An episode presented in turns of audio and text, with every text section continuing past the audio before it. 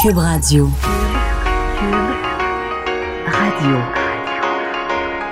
Cube, Cube Radio.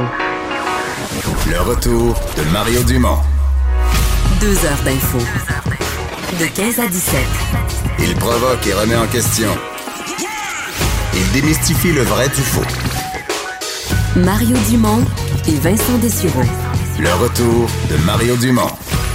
Bienvenue à l'émission. Bon vendredi, c'est la dernière euh, de la semaine. Euh, C'est une semaine de quatre jours. On peut quand même pas se plaindre. Un vrai bonheur de vous retrouver. C'est ma dernière sans Vincent Dessureau. Pauvre Vincent qu'on salue. Ses vacances sont presque terminées. Faut pas y dire ça, faut pas y faire penser, mais on va le revoir. On va être heureux, nous, de le revoir avec nous dès lundi. Et on va reprendre notre animation en duo.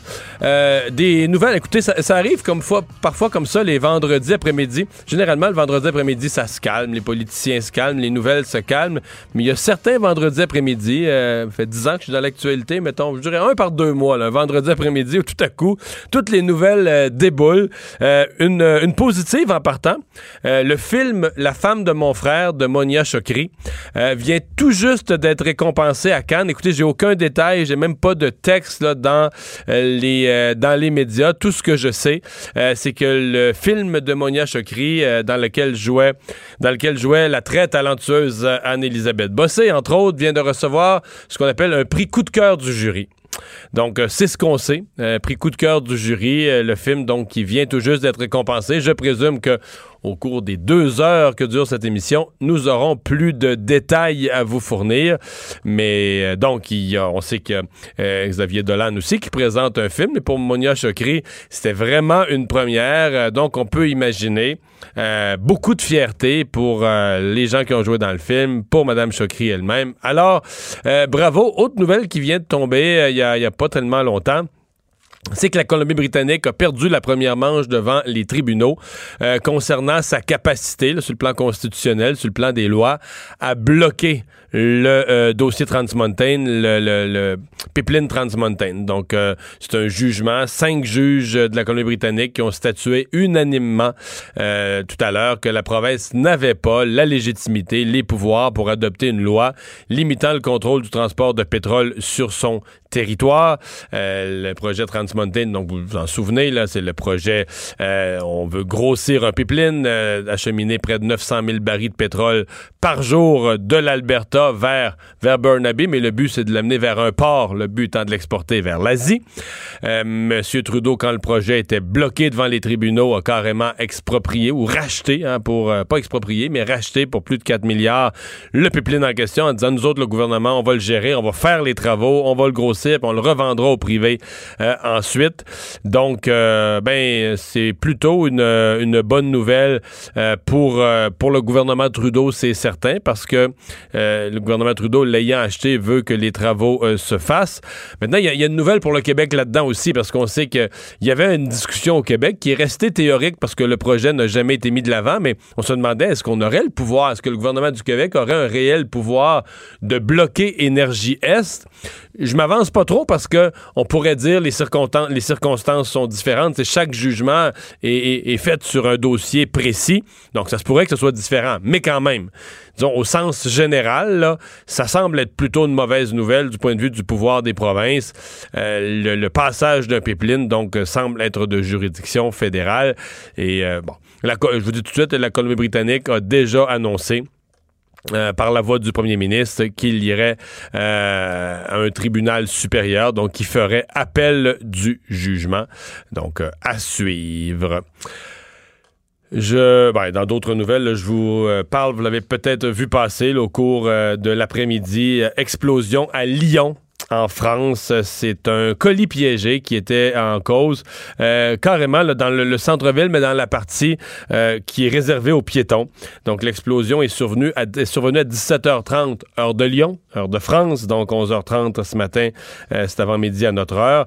Euh, Il y a pas, euh, on était quand même chanceux là-bas, personne n'était là, proche, proche, proche de l'engin explosif. Donc on parle de 13 blessés, mais aucun blessé qui, euh, aucun décès, aucun blessé qui serait dans un état critique euh, et euh, donc en danger de, de mort. Mais c'est néanmoins euh, donné que c'est un colis piégé, c'est néanmoins la section antiterroriste du parquet de Paris qui est saisie de l'enquête. Euh, euh, bon, parmi les blessés, il y, a une petite fille, euh, une petite fille de 8 ans, mais encore là, on ne craint pas pour sa vie, donc il n'y a pas de, de blessés très, très graves.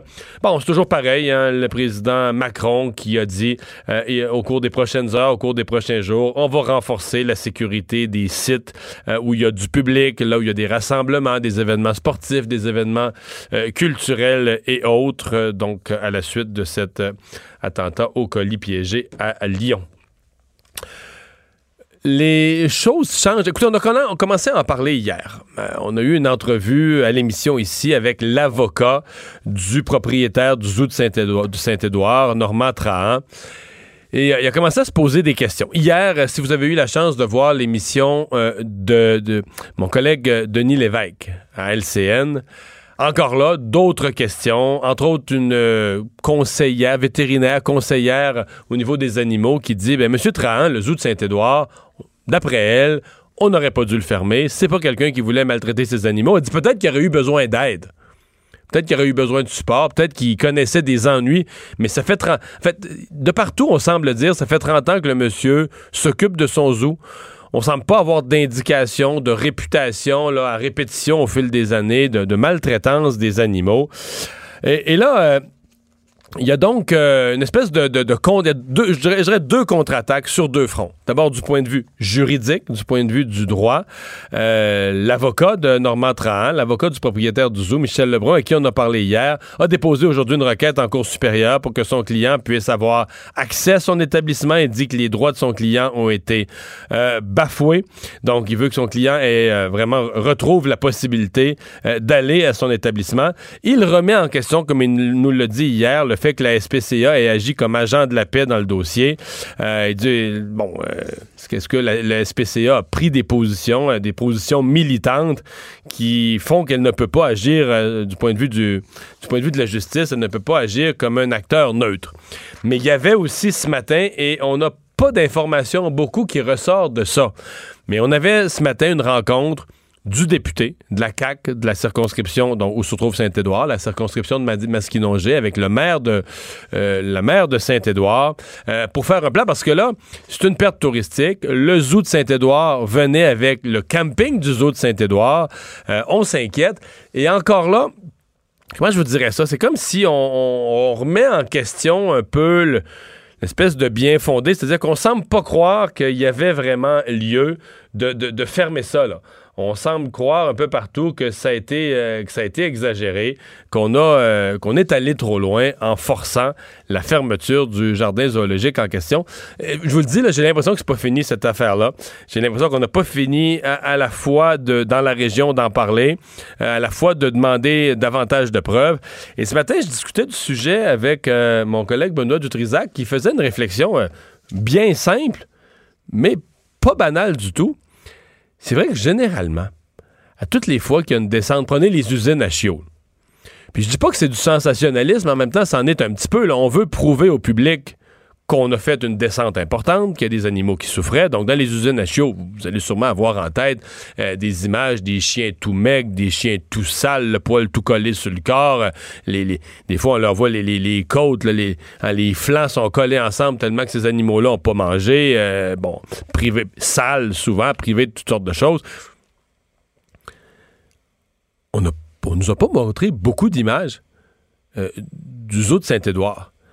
Et, c'est vrai que c'est un peu étonnant. Si vraiment on avait trouvé des animaux très mal en point, en extrême souffrance, amaigris, euh, pas entretenus, euh, il me semble qu'on aurait insisté pour amener les caméras et montrer l'importance. Donc, je vous dis juste, euh, il y a vraiment des questions. J'ai l'impression que c'est pas fini. C'est pas fini devant les tribunaux. C'est pas fini politiquement euh, dans la région. C'est peut-être pas fini au niveau des questionnements aussi qui sont adressés à la société euh, protectrice des animaux. Donc, euh, à suivre. Euh, très, très tôt ce matin, à notre heure, en fait, je devrais même dire la nuit passée à notre heure, la première ministre britannique, Theresa May, euh, a annoncé son départ. Euh, c'est prévu pour dans deux semaines, le 7 juin. Madame May, donc, qui n'y arrive tout simplement pas avec le Brexit. On peut pas dire... je pense pas que vous allez m'écrire pour me dire qu'elle n'a pas essayé. Euh, tout a été essayé de son côté, de tous les angles, on a essayé de faire passer cette entente, euh, est allé par la douceur, par les discussions avec l'opposition, est allé par des coups de force aussi en disant, regardez, là, Monet avait carrément dit, si, si euh, ça passe pas, je vais m'en aller. Elle n'a pas réussi. on est toujours devant rien. Euh, et donc, euh, elle s'est installée euh, très émotive à son lutrin, le fameux lutrin devant la, résidence officielle du premier ministre britannique, le 10 Downing Street. Elle a exprimé un profond regret de ne pas avoir été capable de mettre en œuvre le Brexit, a parlé de son amour du pays, mais a annoncé donc qu'elle allait quitter, âgée de 62 ans. je vous le rappelle, c'est quand même, si on fait un petit peu d'histoire, c'est quand même assez particulier cette affaire-là. David Cameron est là avant elle, chef des conservateurs, premier ministre. Ça va assez bien, ces affaires. Euh, Cameron n'est pas dans le trouble, Mais il y a de la grogne dans son parti parce qu'il y a des gens qui rêvent à ça, qui n'aiment pas l'Union européenne, puis qui rêvent à ça, sortir de l'Union européenne, puis un Brexit, on a inventé le mot. Cameron se dit je, vais calmer ça. Je vais faire, comme on dit, je vais faire sortir euh, la, pression du presto. Je vais leur faire un référendum, je vais leur donner ça. Puis là, le référendum, les gens vont voter non. On veut pas sortir. On veut pas sortir de l'Union européenne. Puis ça va être fini. Je vais pouvoir dire, pendant toutes les années subséquentes, je vais pouvoir dire, écœurez-moi plus avec ça, là. On a consulté les Britanniques, qui ont voté, puis c'est fini. Et Cameron s'est rentré un doigt dans l'œil, je dirais jusqu'au coude, mais je mentirais, c'est pas assez profond, c'est plus que ça. Cameron a fait une des plus grandes gaffes de l'histoire politique moderne parce que ça l'a emporté lui-même, alors que je dis pas qu'il y avait 100% de satisfaction, mais ses sondages étaient corrects. Ses affaires étaient pas. il était en voie d'être réélu, à mon avis. En tout cas, il était bien placé pour l'être. Ça allait plutôt bien. Mais là, au lendemain, écoutez, le Brexit, contrairement à ce que les sondages prévoyaient, là, on dit maintenant avec un peu de épicé par un peu de fake news, euh, dans un contexte où il y avait euh, les vagues de migrants qui inquiétaient les gens dans toute l'Europe, incluant au Royaume-Uni, les gens votent pour le Brexit, pour la sortie de l'Europe, puis là, après ça, Cameron part. Theresa May est, un peu arrivée. Moi, je l'aime bien, Theresa May. Je trouve que c'est une femme très, très digne, très noble, qui a agi avec beaucoup de sens de l'État, qui a tout essayé, mais il reste qu'elle est arrivée un petit peu en... Elle s'est un peu fait choisir chef des conservateurs à ce moment-là en promettant l'impossible, en disant, moi, moi, je vais le faire, le Brexit. Moi, je vais le réaliser, le Brexit, avec une nouvelle entente. Donc, c'est comme si elle a promis aux gens quelque chose d'un peu impossible d'une certaine façon, politiquement, elle a péri, a, péri par sa promesse de, faire une entente ou de faire un accord ou d'arriver à quelque chose qui était, qui n'était pas vraiment possible. Et donc, euh, ben c'est ça. Aujourd'hui, elle quitte. Maintenant, comprenons-nous bien, là. Il n'y a rien de réglé. Son successeur. Regardez, le, successeur, tous les experts, suis pas un spécialiste de la politique britannique, je suis ça comme tout le monde, je suis ça pas mal, mais euh, il semble clair que c'est l'ancien ministre des Affaires étrangères, Boris Johnson. Lui, c'est un pro-Brexit plus dur. Lui, aime le Brexit, puis il veut sortir de l'Europe. Euh, c'est lui qui risque d'être nommé euh, officiellement à la tête du, gouvernement. C'est lui qui fait partie des favoris pour remplacer Mme May. Mais enfin, ce sera à voir, mais il ne sera pas plus avancé tous les partis sont divisés et, ils ont essayé tous les votes, voter sur un Brexit dur, voter sur un autre référendum, voter sur l'entente de Mme May. Ils ont voté là, ils ont voté à répétition au Parlement britannique, puis il n'y avait jamais 50% plus un des députés qui se qui se réunissaient sous la même option là. peu importe l'option que tu mettais, tu faisais toujours affaire. Pourquoi? Parce que il y a tellement de clans. T'as ceux qui, en ceux qui voudraient le Brexit dur on sort de l'Europe, pas d'entente, on s'en fout de l'Europe, on ferme les livres, puis on s'en va. Qui sont prêts à vivre avec les conséquences économiques, puis moi, personnellement, je pense qu'il y aurait des dommages économiques importants, mais des gens qui sont prêts à ça. Il y a ceux qui sont pour l'entente de Mme May, ou qui étaient pour une entente, donc un Brexit, mais en sortant d'une façon, ce qu'on pourrait appeler une façon ordonnée, donc en, négociant les termes de la sortie. Puis t'as ceux qui veulent rester dans l'Europe. Alors, ceux qui veulent rester dans l'Europe, c'est ça qui était fou, là quand Mme May arrivait avec son entente en disant Regarde, moi, j'ai négocié les termes de la sortie de l'Europe, mais il y avait deux groupes qui votaient contre elle, aux deux extrêmes. les gens qui veulent une sortie radicale de l'Europe s'associent avec ceux qui veulent rester dans l'Europe. Ça va dire, ben, ça se peut pas, là, ils sont dans des positions opposées. Oui, mais ils s'associaient pour voter contre l'entente de, Theresa May. Donc, il n'y avait rien à faire. Là. Elle ne pouvait pas s'en sortir. Euh, et euh, donc, ça l'a, euh, emporté. Quelle situation sur l'Everest qu'on appelle un embouteillage? il faut avoir vu la photo, cette photo d'AFP qui fait vraiment le tour du monde, où on voit euh, au plus haut sommet, ce matin, j'ai eu la chance de, recevoir à LCN Bernard Voyer, un des, je pense qu'il y a 9 ou 10 Québécois en tout qui ont grimpé euh, l'Everest, qui sont rendus au sommet. Il en fait partie. Ça fait d'ailleurs 20 ans exactement ce, mois de Messie. Bernard Voyer qui dit euh, l'endroit où on voit les gens la queue leu, on est rendu environ à 100 mètres du sommet. On est presque rendu parce que on a octroyé trop de permis. La saison a été un peu raccourcie, semble-t-il. Donc, tout le monde part en même temps. Personne, tu tout le monde a payé un avion, tout le monde s'est rendu au camp de base, tout le monde s'est rendu à l'Everest, veut pas perdre son voyage. C'est beaucoup trop de monde qui ont fait la montée en même temps. Et là, rendu là, il fait froid il n'y a pas d'oxygène, il y a peu d'oxygène, et donc il y a des gens qui, en décèdent carrément d'une forme euh, d'épuisement.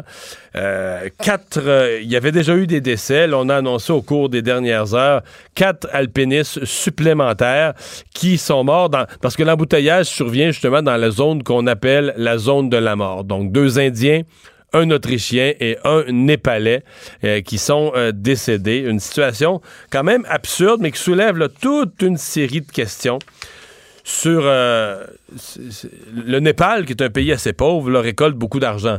Les gens qui veulent franchir l'Everest payent des, des, milliers de dollars pour leur permis. Et bon, peut-être pour faire plus d'argent, le Népal octroie trop de permis. Euh, octroyant trop de permis, on se demande aussi est-ce qu'ils n'octroient pas des permis à des gens peut-être un peu moins expérimentés, qu'ils n'octroient pas seulement des permis à des super pros de l'alpinisme, ce qui devrait être le cas. Mais c'est une. Euh, donc, c'est assez absurde ce qui arrive euh, de voir les gens congestionnés, la queue leu à côté, le, nez dans le dos de l'autre au sommet de l'Everest, plus capable d'avancer. Et là, une fois, une fois pris là, euh, à avancer très, très, très lentement, mais là, ils gèlent, ils ont froid, ils sont épuisés, ils manquent d'oxygène. Et euh, dans certains cas, ben, il y en a qui en sont euh, décédés. Mais c'est déjà, je vais vous dire, c'est déjà extrêmement dangereux. Là. Moi, je suis pas, faut dire, je suis pas monsieur l'aventurier, là, ça m'intéresse pas du tout ces affaires-là. Mais je comprends que des gens aient ce cette, énergie ou cette passion ou cette volonté de dire une fois dans ma vie, j'aurais fait quelque chose d'assez unique euh, dans, l'humanité. Mais euh, bon, ils prennent déjà suffisamment de risques que ça devient un risque supplémentaire, euh, pas mal inacceptable au moment où on, on, a émis trop de permis et on crée de la congestion. À quelques mois du déclenchement des élections, euh, il semble bien que le chef conservateur Andrew Scheer va renier son engagement d'équilibrer le budget euh, en deux ans. Euh, pas qu'il va, qu'il va renoncer complètement à équilibrer le budget, mais il semble bien, selon les, les rumeurs d'un discours, à propos d'un discours qu'il devrait prononcer, d'ailleurs, présentement, il est en Colombie-Britannique, devrait prononcer ce discours au cours des prochaines minutes ou des prochaines heures, qui va se donner cinq ans. Il va se donner un mandat au complet pour le retour à l'équilibre budgétaire est-ce qu'il était allé euh, trop vite? Euh, euh, est-ce qu'il était allé, entre autres, une des choses difficiles, c'est l'allocation canadienne pour enfants. C'est une des mesures de Justin Trudeau qui a coûté très cher, mais pour lesquelles les conservateurs se rendent compte que c'est très populaire. Ça a sorti bien des enfants de la pauvreté. Et là, Andrew Scheer se dit, ouais, là, on a un os. si on défait, si on annonce qu'on défait, qu'on annule ou qu'on modifie ou qu'on réduit les montants associés à la, location pour les enfants, on va être dans le trouble, ça va devenir un enjeu de la campagne électorale, puis on va se faire taper dessus. Mais à partir du moment où il a dit qu'il la maintenait, ben là, c'est une des nouvelles dépenses de Justin Trudeau qui maintient. Donc, Andrew Shear, euh, semble-t-il, va, euh, je pense qu'il aime mieux faire ça plus tôt que tard. Andrew Shear va annoncer qu'il retarde de trois ans euh, le retour à l'équilibre budgétaire. Ça se ferait donc en cinq ans plutôt que deux. Et j'ai déjà vu, je veux dire, je, pendant que je vous parle, je vais le retrouver parce que j'ai déjà vu Maxime Bernier qui, voyant cette annonce d'Andrew Shear, voyant les rumeurs de cette annonce d'Andrew Shear, a déjà dit, voilà, j'ai signé le serment pour la protection des générations futures et promis d'éliminer le déficit en deux ans. Je vais respecter ma promesse de ramener la responsabilité fiscale. Donc, Maxime Bernier qui profite du changement d'orientation euh, d'Andrew Scheer pour marteler que lui ramènerait le déficit à zéro en deux ans. On est rendu à l'étape de la chronique. Euh, demande en Mario. Devinez sur Twitter qui a écrit ça. Qui a dit quoi? La politique en 280 caractères. Et aujourd'hui, Jean est pas là, c'est Alexandre Moranville-Ouellette qui est avec nous. Salut! Bonjour Mario. Qui vous rend service auditeur tous les jours parce qu'il est à la recherche, qui me souffle des affaires dans l'oreille quand il me manque une info? Avec une belle voix douce, douce, douce. Dans tes oreilles. Mais là, il faut que tu aies une voix mordante Tout pour, à fait. pour nos auditeurs. Et donc, tu me fais deviner des messages sur Twitter qui ont été prononcés au cours des dernières heures. Exactement. Et là, j'essaie évidemment là, de, De me mêler, t'attraper, de te mêler Oui, oui, un peu. Mais je vais commencer par la catégorie un peu plus facile, le tweet baveux du jour. Le tweet baveux du jour. Oh. Ah, un peu baveux. Jadis, on a eu Maurice Duplessis avec le fer à une scène la tonne. Maintenant, on a François Legault avec l'hydroélectricité à une scène le kilowattheure, suivi d'un emoji qui se tient le menton. Je l'ai vu passer. Fait que là, je sais que c'est un Oh. libéral, je suis sûr, c'est en barrette. Tout à fait. Ah, je l'avais vu passer. En un seul coup, Mario, et même euh, par la suite, on lui a demandé d'où il tenait euh, tous ces faits-là, et il, aurait, ré- il a répondu Ben de François Legault lui-même, qui dit vouloir la vendre à n'importe quel prix au-dessus de zéro. Bon, Ouais. c'est vrai.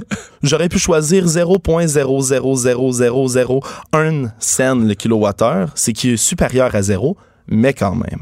Mais je pense quand même pas qu'on va vendre à ce prix-là. Non. Mais à ça. suivre. Ça m'étonnerait, c'est Oui, ça m'étonnerait qu'on vende à un sou du, du kilowattheure. Non. Euh, ensuite, on y allait évidemment, là, c'est la relâche quand même, hein, cette semaine. Il faut, Oui. faut se le dire. Relâche parlementaire. Euh, La relâche parlementaire, bien sûr. À Québec et à Ottawa. Les aux deux endroits. Oui. Exactement. Et euh, ça suivait avec, avec euh, évidemment, le- nos députés se promènent, ils font toutes sortes Font du d'activités. terrain. Oui, ils vont en région. Du terrain, mais des fois aussi, ils se divertissent. Très belle soirée au Théâtre du Nouveau Monde à voir La nuit où Laurier Gaudreau s'est réveillé. Un texte de Michel-Marc Bouchard, mis en, scène par Serge Denoncourt, avec la grande Julie Le Breton, la très comique Magali Lépine-Blondeau et les très convaincants Éric Bruno et Patrick Yvon. Ben, j'ai pas vu le message, mais j'ai vu la ministre de la Culture félicitant son chef François Legault pour être allé au théâtre voir cette pièce-là. Fait que je me dis que ça doit être le tweet de François Legault. Tout à fait. Ah. Bravo Mario, deux en deux. Excellente pièce d'ailleurs que je voudrais aller voir. Oui, Oui. oui, je, je, en ai pas J'adore entendu le parler avant théâtre, ça. mais ouais, mais euh, je suis euh, pas encore allé. Es-tu friand du théâtre du Nouveau Monde? Ou... De tous les théâtres. J'adore le- le théâtre. même le Moi, je fais, théâtre partie, de- je fais partie de... oui, c'est une autre atmosphère, le théâtre d'été, mais je, je suis tout à fait un client pour rire euh, qui se propose sérieux. Mais j'allais dire, euh, je fais partie de cette min- ce 1% de la société qui préfère le théâtre au cinéma, là. Ah oui? Encore en 2019, où nous sommes euh, Bon. vraiment minoritaires. Bon, on avait cru voir des fois, lorsque Simone vient ici, qu'il y a des films qui t'ont échappé. Il y a des, quelques pas allé films qui m'échappent, oui, oui, oui, oui. ben voilà. Alors, et même si on est en relâche, par contre, hein, il y a des, il y a d'autres politiciens qui, eux, là, de- ne décrochent jamais. Oui, Alors, on allons-y. c'est- la critique. Au micro de Paul Arcan, Jean-François Roberge a fait une promesse. Aucun enfant ne perdrait son aide alimentaire. Eh bien, c'était faux. Il n'a rien fait. La CSDM attend toujours l'argent. Ça suffit la confusion. Il doit poser des gestes clairs. Là, je suis vraiment pas certain. Je l'ai vraiment pas vu. Je sais qu'aujourd'hui, Oh. sur la question de l'aide alimentaire dans les écoles, il y a Alexandre Leduc de Québec solidaire qui a fait une sortie. C'est la seule réponse que je peux tenter, mais j'ai vu personne d'autre qui est intervenu sur ce dossier-là. Bon parti, mauvais intervenant. Ah! OK. Parce que moi, j'ai vu sur nos ondes à LCN Alexandre Leduc là-dessus. Donc, c'est pas Alexandre Leduc. C'est bien le deuxième groupe d'opposition, mais Donc, est-ce que c'est. Gabriel Nadeau-Dubois? C'est Gabriel Ah, Nadeau-Dubois. très actif sur Twitter quand même. Très Gabriel. actif sur Twitter. Vraiment, il n'a pas l'air d'être en relâche parlementaire, lui, cette Bon. semaine. Vraiment. Et euh, ensuite, je passais avec la pogne du La jour. pogne? Je vais l'appeler la pogne du jour. J'ai trouvé plus difficile. Peut-être que tu vas me donner tort, mais là-dessus, on a parlé beaucoup, beaucoup d'environnement cette semaine Oui, encore. quand même. Alors voici. Les impacts des changements climatiques se font déjà sentir. Nous voyons ce qui se passe partout au Canada et j'entends plusieurs personnes s'inquiéter de, de- de ce, mon Dieu, ce qui se passera non pas dans plusieurs années, mais dès cet été. Nous devons agir avec l'urgence que cette crise commande. Et c'est un élu. C'est un élu, Il n'y a pas de hashtag. il n'y a pas de hashtag. Difficile. J'ai même pas politique Québec, politique Canada. Eh boy. Eh bien, Euh, il dit ce qui se passe partout au Canada. Ouais, c'est vrai. Donc, c'est un politicien canadien. Dès cet été. Donc, on est quand même alarmiste. C'est dès cet été que ça va se passer. Euh, NPD. NPD. Je l'ai! Bon, Très NPD, il me reste à trouver le député. Euh, mais là, NPD, quand même, il y en a moins qu'il y en avait. Alexandre Boulris. J'y vais avec le plus actif. Là. Non, non, ce n'est pas Alexandre À moins que Boulris. c'est Jack Metzing, c'est le chef lui-même. Et c'est Jack Meeting, ah le chef oui! lui-même, oui. Qui a tweeté bilingue. Qui a tweeté bilingue, mais là, je t'ai pris celui Non, je français. comprends que t'as pris Sinon, c'est celui un en français, mais oui, oui, oui, oui. Oh! Hey, Jack Metzing, répète-moi ça. Jack Meeting, Pour un chef de parti, répète-moi la fin. Oui. euh, nous devons agir avec l'urgence que cette crise commande. OK. Bon. Quand on joue la carte de l'environnement. Ben oui, mais lui, je, non, mais moi, je lui, pensais, je pensais t'avoir en. Non, non, mais là, lui, là, il sent, les libéraux. il sent- quelque le. NPD, là, ils sentent le Parti vert dans leur dos, là, ça se peut même pas. Là. Ils Ah ouais. capotent de se faire enlever des pas des. Fait qu'attendons-nous à ce que le NPD veuille pas laisser un pouce de terrain au Parti vert et sorte vert en masse. C'est maintenant le moment de la question du public.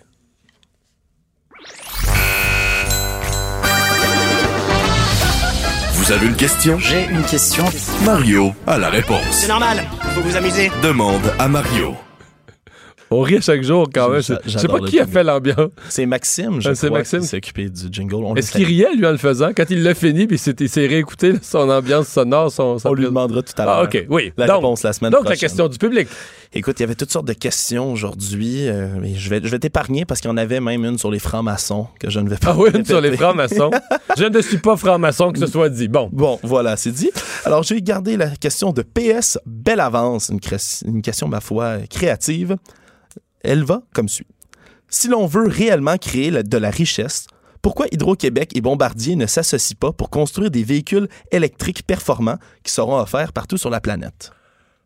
Euh, Il y a plusieurs. D'abord, euh, je pense que Bombardier a déjà des projets dans les trains électriques, mais euh, Hydro fait pas vraiment ça. Hydro a plusieurs divisions. Hydro a déjà joué un peu là-dedans. Là. J'avais déjà joué une pile, un moteur électrique. Il y a déjà des projets, mais qui ont jamais eu vraiment de suite. Donc, Hydro ne se lance plus dans ce que j'appellerais des projets industriels, ni par elle-même, ni en partenariat avec des, grands groupes euh, privés.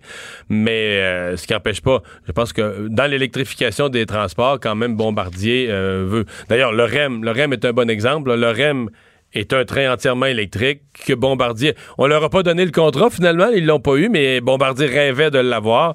Donc Bombardier n'a pas vraiment besoin. là. Tu sais, Hydro-Québec, son expertise, c'est faire des barrages, transporter l'électricité. Oui, ils ont une expertise dans d'autres affaires, mais dans le secteur des transports, pas vraiment. Puis le peu qu'ils ont eu au fil des années, c'est des choses qu'ils ont vendues, des technologies qu'ils ont, qu'ils ont laissé aller.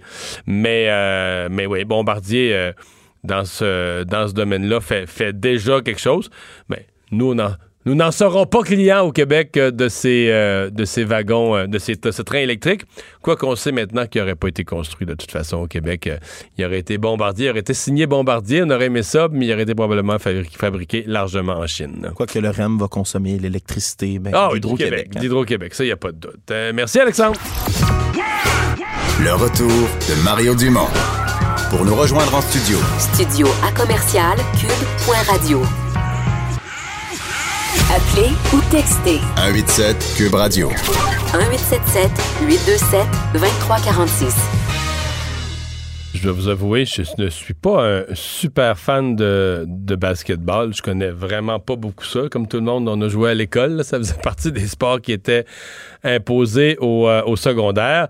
Euh, bon, les Raptors, je sais qu'ils existent. Euh, on s'est tous retrouvés une couple de fois à, à- en voir, bon, une partie qui est en cours. Mais là, il y a vraiment une fièvre et ça a été assez impressionnant. Ben, je pense que tout a parti avec cette victoire-là. Septième match, c'est 90 à 90. Et euh, finalement, quand le cadran est en bas d'une seconde, à 0,6 secondes, euh, le ballon sort des mains de Leonard, le joueur étoile des Raptors, euh, rebondit quatre fois sur l'anneau, tombe dans le panier. C'est la folie à Toronto. L'équipe passe à la ronde suivante. Euh, et là, à la ronde suivante, moi, des experts m'avaient dit, ouais, là, ça va être tough. Là, Tu sais, il, il affronte une équipe euh, plus, plus puissante, puis ça va être difficile. Puis effectivement, ils perdent les deux premiers matchs. Fait que, on était porté à se dire, ouais, euh, ça a été une belle aventure, mais je pense qu'ils se rendront pas en grande finale. Et là, on revient à Toronto. Bing, bing, deux victoires à Toronto. Et hier soir, on retourne, donc les Raptors retournent à l'étranger, retournent à Milwaukee, gagnent le match. Et on est maintenant à un match de la grande finale. C'est le plus loin dans leur histoire euh, que les Raptors de Toronto ne se sont jamais rendus. Qu'est-ce qu'on en dit dans, dans le monde du basket? Ceux qui aiment profondément ce sport, qu'est-ce qu'ils en disent? Jean Carrier, journaliste, analyste sportif, entraîneur de basket, entre autres, au séminaire Saint-François et à l'Académie Saint-Louis à Québec, est avec nous. Bonjour, Jean. Bonjour, ça va bien, Mario? Oui, oui, ça va bien. Euh, est-ce que est-ce qu'on suit ça minute par minute? Est-ce qu'on est énervé? Euh, oui, écoute, c'est un, moi je pense que c'est le plus beau temps euh, pour être un amateur de basketball canadien. On n'a jamais vu autant de, de, la fièvre du basket là, prend, euh, je dirais, tout le Canada au complet. Si je retourne un petit peu dans le passé des Raptors, ils sont arrivés en 95 dans la NBA. au début, c'était plus une curiosité. Après ça, il y a eu la première grosse vedette qui a été Vince Carter, mais c'est resté vraiment à Toronto. T'sais, ça s'est pas tant que ça propagé, je dirais, dans les autres villes. Euh, mais là, dans les je dirais, dernières années, avec DeRozan, Laurie, ça a commencé, je pense, à, devenir un phénomène, je dirais, de plus en plus canadien. Puis là, je pense que présentement, avec l'arrivée de Kawhi Leonard, euh, ben, je pense que là, le, phénomène est officiel. On a une vraie équipe euh, nationale, au même titre que les Blue Jays de Toronto au baseball. Ouais. Kawhi Leonard, tu viens d'en parler. C'est comme, euh, tu sais, t'as, as, plein de bons joueurs dans tous les sports, mais le nom qui me vient en tête, c'est Marc Messier, sais, les joueurs que le soir où ça compte vraiment, le soir où il faut. Euh, et là, Leonard, dans la série précédente, bien évidemment, à ce point-là, dans la dernière seconde, on n'en revient pas encore. Mais hier, quand même, où il fallait, on disait que les Raptors étaient meilleurs à domicile, avaient de la, de la misère à gagner à l'étranger. Donc hier, il fallait aller en gagner une absolument à l'étranger. Et c'est une performance euh, époustouflante, là. Oui, phénoménal. Puis il choisit ses moments. Euh, tu l'as vu au premier quart, il a commencé lentement, mais quand c'est devenu important au quatrième quart, euh, ça faisait peu de doute que c'était lui qui allait encore mettre son empreinte sur ce match-là. Euh, c'est un joueur qui est pas juste bon offensivement. Je déteste pas la, comparaison avec Marc Messier parce que je pense que Marc Messier était aussi un joueur complet au hockey.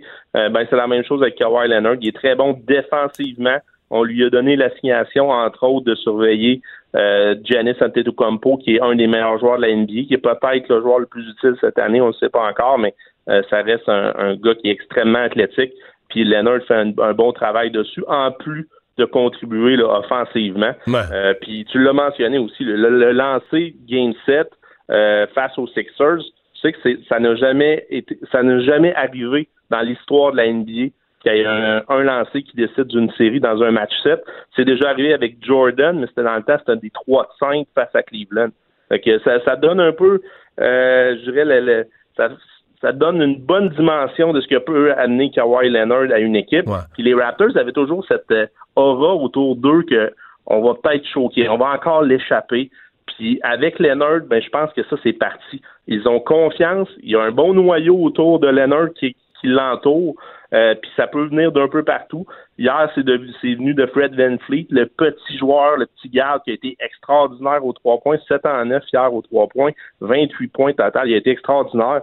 Euh, fait que c'est ça. Tout le monde contribue un peu, mais ça reste que ça tourne autour de Kawhi.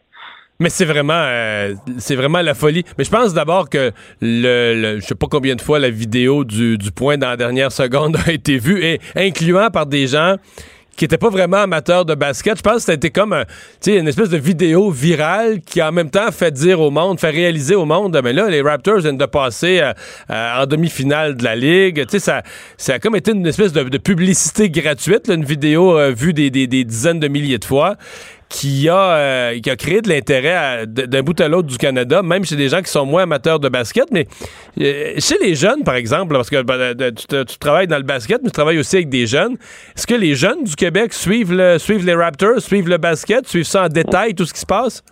Oui, assurément. Puis, moi, il y a plusieurs phénomènes avec le basket. Un, c'est un sport qui est, euh, je dirais, international. C'est le sport, je pense, où il y a le plus de joueurs de l'étranger. Donc, c'est très global. C'est un sport qui est jeune. Euh, les joueurs aussi sont beaucoup sur les médias sociaux. Puis ça, ça aide énormément à avoir un fanbase qui est jeune. Euh, qui, donc, les, les, amateurs de, ce sport-là fait en sorte que la, moyenne d'âge diminue. Écoute, dans les sports majeurs, c'est le sport que qui- le monde qui regarde à la TV, c'est le sport où les, les, les, amateurs sont le plus jeunes. Ça, c'est imagine comment Ouais. c'est important À- pour à- à l'autre extrême. faire de l'argent, Ouais. la, la publicité. Euh, ça, c'est majeur. Puis euh, tant et aussi longtemps que ce phénomène-là va durer, ben écoute, ça va être. euh, je pense que le basket est en progression, y compris au Canada, parce que euh, le basket canadien et québécois commence vraiment à ressortir. Au Canada, ça, ça faisait plusieurs années que ça s'en venait. Il y a plusieurs bons joueurs présentement dans la NBA. Puis là, tranquillement, pas vite, on va avoir des joueurs québécois, dont évidemment Chris Boucher, qui est présentement avec les Raptors. Bon, il joue pas beaucoup, il joue des fois ce qu'on appelle les, les, les- un peu de, de minutes là, quand les matchs sont hors de portée, mais reste qu'il fait partie de l'équipe.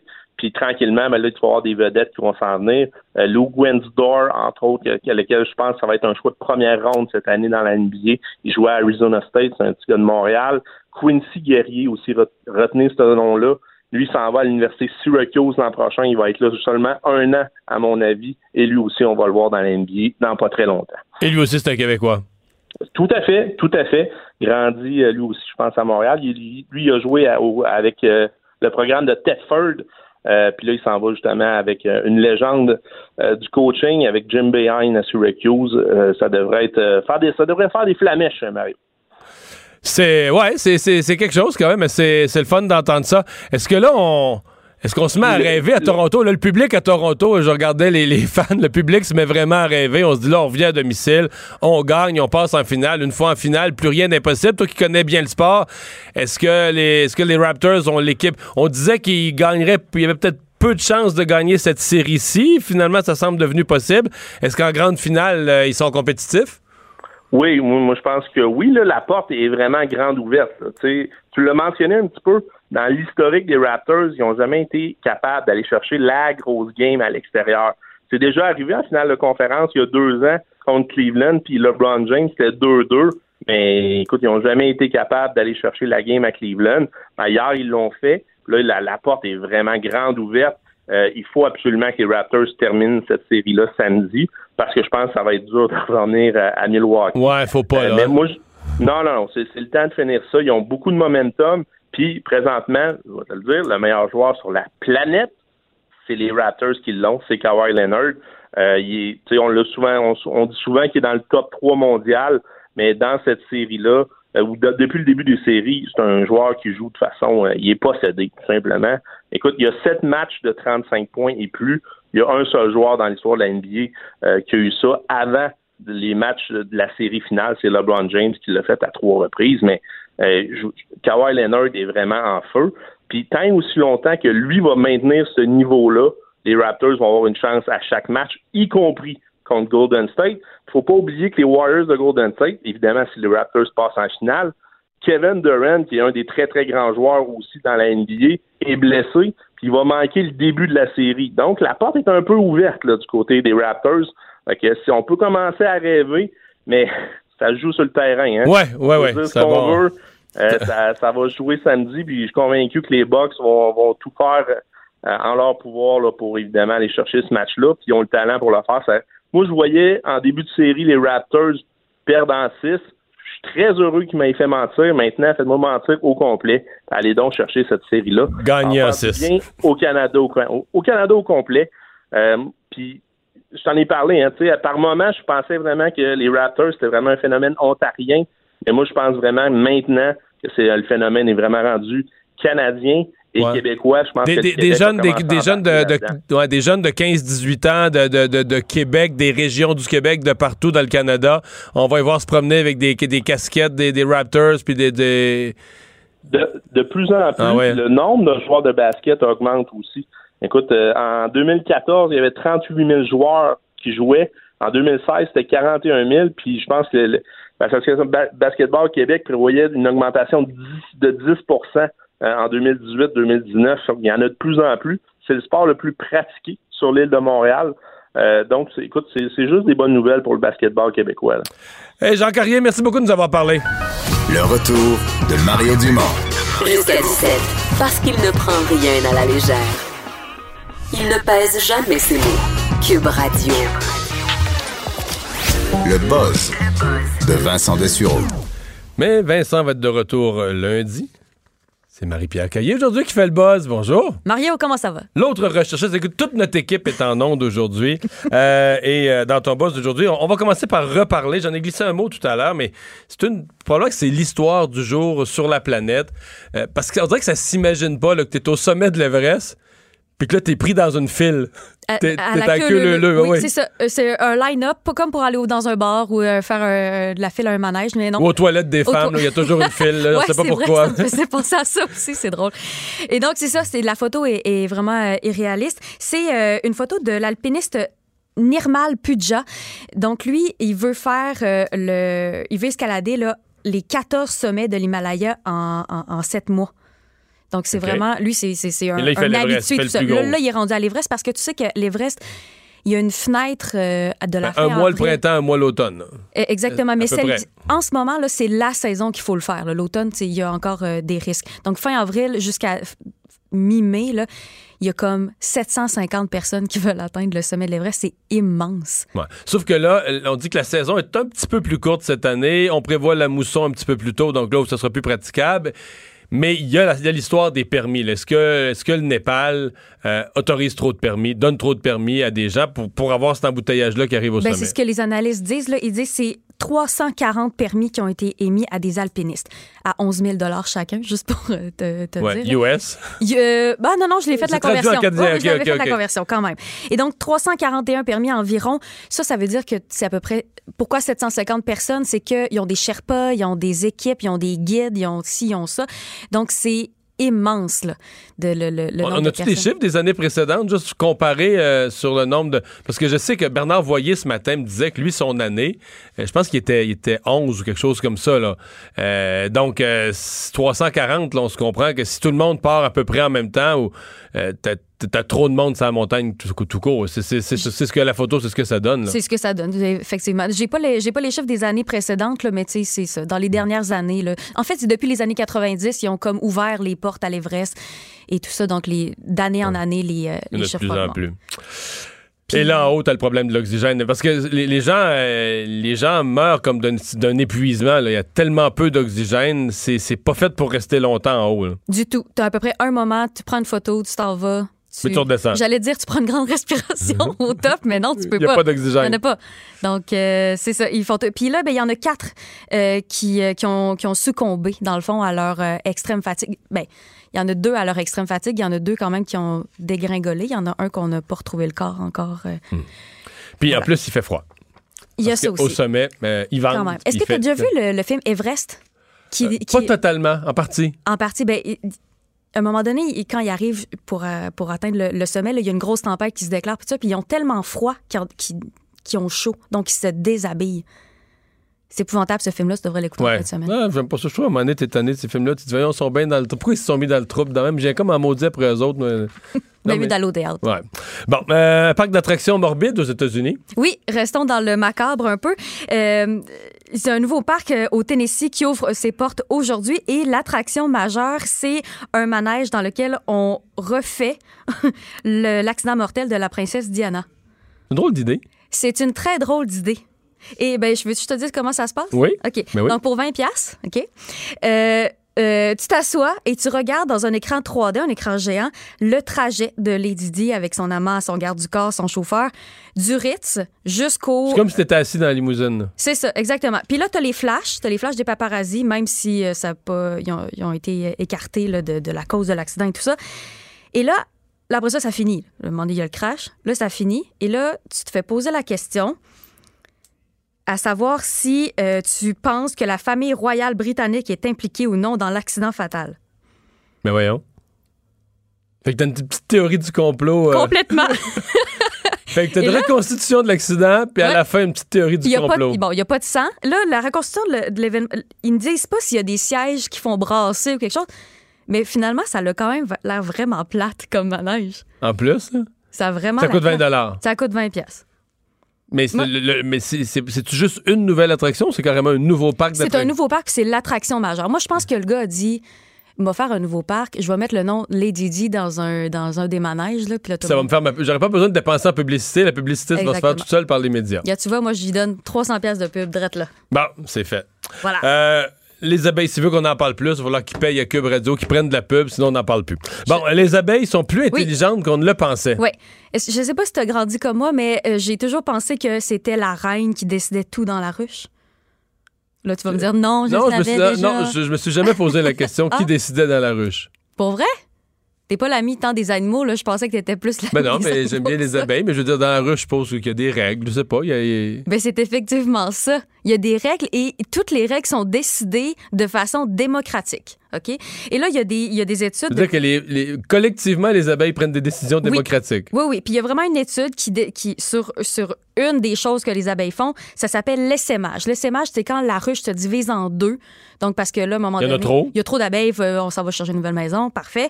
Et là, bon, le, le- comment aller choisir la nouvelle maison? Il y a plein de petites éclaireuses qui vont à peu près, euh, qui, qui vont rôder aux alentours. Pour trouver un endroit où il y aurait un bon bassin de fleurs, une place pour accrocher la ruche, etc. Euh, etc. exactement, tout ça dans des conditions euh, les plus favorables possibles. Et donc, les petites éclaireuses s'en viennent, ils reviennent tout ensemble. Et là, en- ils attendent tout le monde. là. Et là, Ils font une présentation Ils font une PowerPoint. Ils vont dire, présentation Moi, j'ai trouvé une place, là, pas loin de la grange, il y a un pommier, tout ça, non? oui, puis là, ils, ils- ils dansent. C'est la danse. Excellent, réu- c'est un excellent congrès politique. C'est la danse, la danse du domicile que ça s'appelle, OK? OK.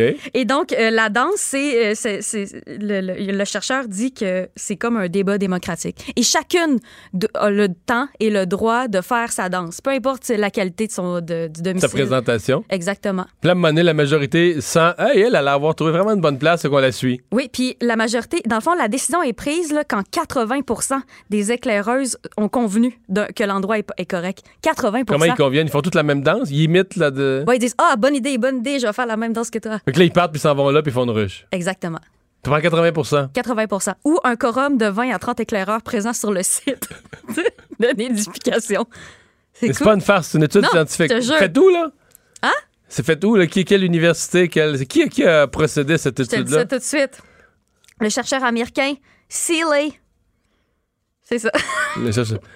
Mais, mais je crois ça quand même. Non, Non, non, mais, mais c'est sûr qu'il y a une intelligence. col- Les colonies d'insectes, les fourmis, là, il y a une intelligence. Qu'on appelle une intelligence collective, c'est-à-dire qu'ils ont toute une façon d'opérer puis tout ça. Puis on le savait que les, les abeilles se disaient aller euh, avec des, des mouvements d'ailes. Va voir là-bas, il y a vraiment des fleurs euh, délicieuses et tout ça. T'avais pas vu ça passer? Non. Bon. Mais là, donc, euh, décident décident la tout façon de diviser la ruche. Ah, c'est pas pire, ça. Euh, L'histoire d'un voleur, que, un excellent voleur. Un excellent voleur. On les veut tous, ces voleurs-là. Ah oui? Oui, exactement. Alors là, ça se passe euh, au Massachusetts. Il s'en passe des choses aux États-Unis. Oui.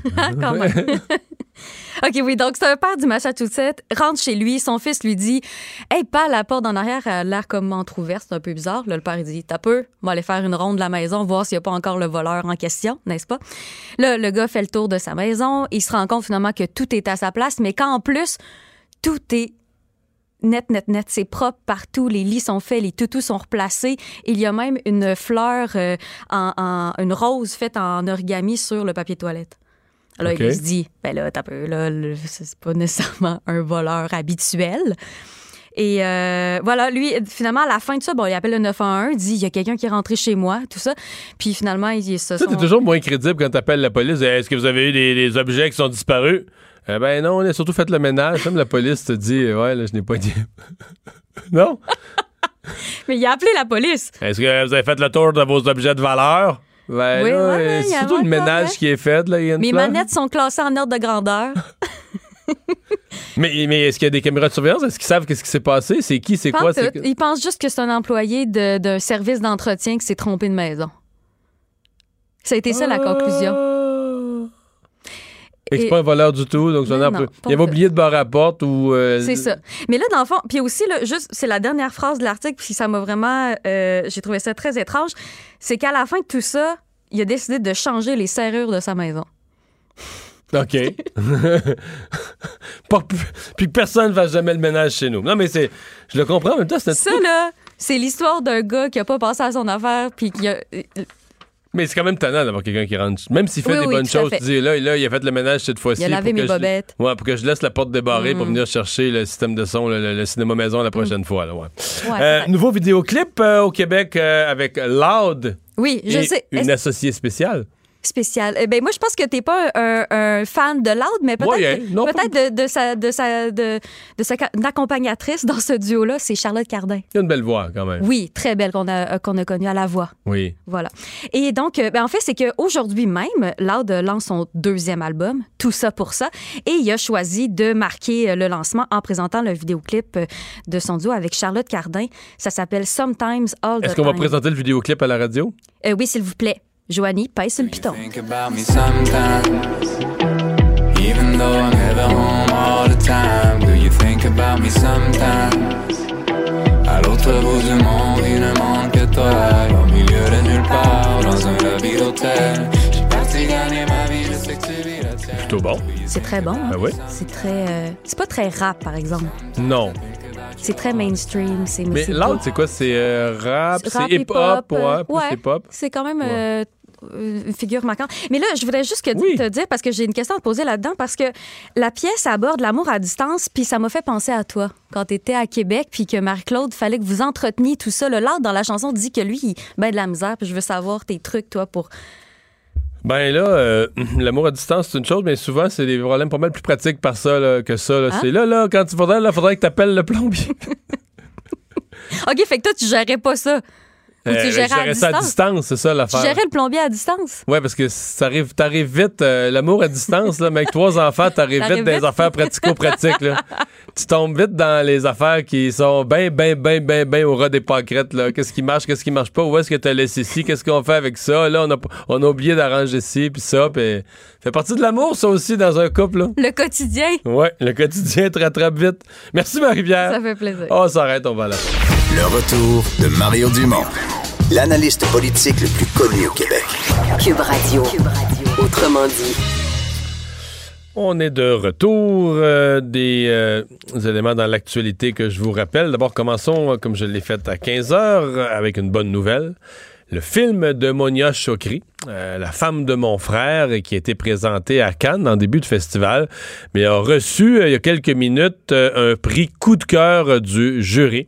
C'est tout un honneur parce que pour Monia Chokri, c'est son premier long métrage. Il avait été présenté devant une salle à Cannes, mais la projection avait été bien reçue. On parle encore de longues minutes d'applaudissements et d'ovations, un peu comme le film de Xavier Dolan avait été bien reçu. Euh, mais euh, voilà, donc euh, ce film qui a reçu une, une distinction qui va être fort appréciée, c'est Anne-Élisabeth Bossé et Patrick Yvon qui sont en vedette, entre autres, dans ce film. Je vous dis tout de suite que le film La femme de mon frère va être à l'affiche le 7 juin euh, au Québec. Donc, euh, dans deux semaines, on aura l'occasion de voir ce film chez nous qui sera diffusé euh, sur nos écrans. L'histoire, je vais vous dire, c'est, on dit que, je, le lis tel que je l'ai, la femme de mon frère raconte la crise existentielle de Sophia, ce personnage d'Anne-Élisabeth Bossé. Une jeune femme dans la trentaine, trouve pas d'emploi dans son domaine. Elle a un doctorat en philosophie.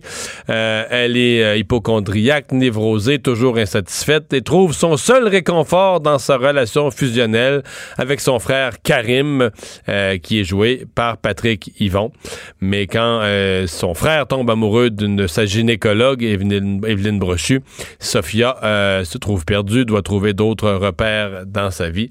Donc voilà la trame narrative de ce film de Monia Chokri. Donc bravo euh, à la réalisatrice, mais aussi euh, à ceux qui jouent dans le film pour ce, beau succès, cette belle récompense. Je vous rappelle qu'en France, aussi, un peu au nord de Cannes, euh, dans la ville de Lyon, dans un quartier réservé aux piétons, il y a eu explosion. Ça s'est passé à l'heure du Québec. Ça s'est passé vers les 11h30 cet avant-midi. Des, euh, donc, des blessés, 13 blessés au total, euh, un engin explosif qui a sauté. On recherche à l'heure actuelle, d'abord, on, traite ça vraiment euh, comme un acte terroriste. C'est le parquet antiterroriste de Paris qui a été saisi de l'affaire. Mais on recherche à l'heure actuelle, on a une image sur caméra d'un cycliste. C'est une image un peu floue, mais quand même, là, qui pourrait permettre de le reconnaître. Donc, euh, on est à la recherche euh, de ce cycliste, donc d'un suspect dans l'affaire. La météo a pas été tellement euh, facile ce printemps. En fait, ça avait été un hiver difficile déjà. Beaucoup de neige. La neige fondant, ça fait de l'eau. On l'a vu avec les inondations. Mais ça fait aussi un niveau d'eau élevé dans les fossés, dans les champs. Peu de temps sec, peu de jours d'ensoleillement et surtout peu de journées de soleil consécutives. Je pense que tout le monde en sait quelque chose. Et donc, le, milieu agricole québécois qui euh, commence à s'inquiéter, entre autres les producteurs de grains, les producteurs maraîchers, les producteurs de, fruits, de petits fruits, de légumes, euh, qui euh, sont inquiets des conditions. On parle, on parle pour l'instant de deux bonnes semaines de retard, mais là, deux bonnes semaines de retard. Mais là, vous voyez aujourd'hui, la météo, c'est plutôt sombre. On est peut-être un petit peu mieux dans l'est du Québec, mais c'est plutôt sombre. On a encore eu de la pluie. Euh, on annonce de la pluie euh, durant la fin de semaine. On annonce de la pluie au début de la semaine prochaine.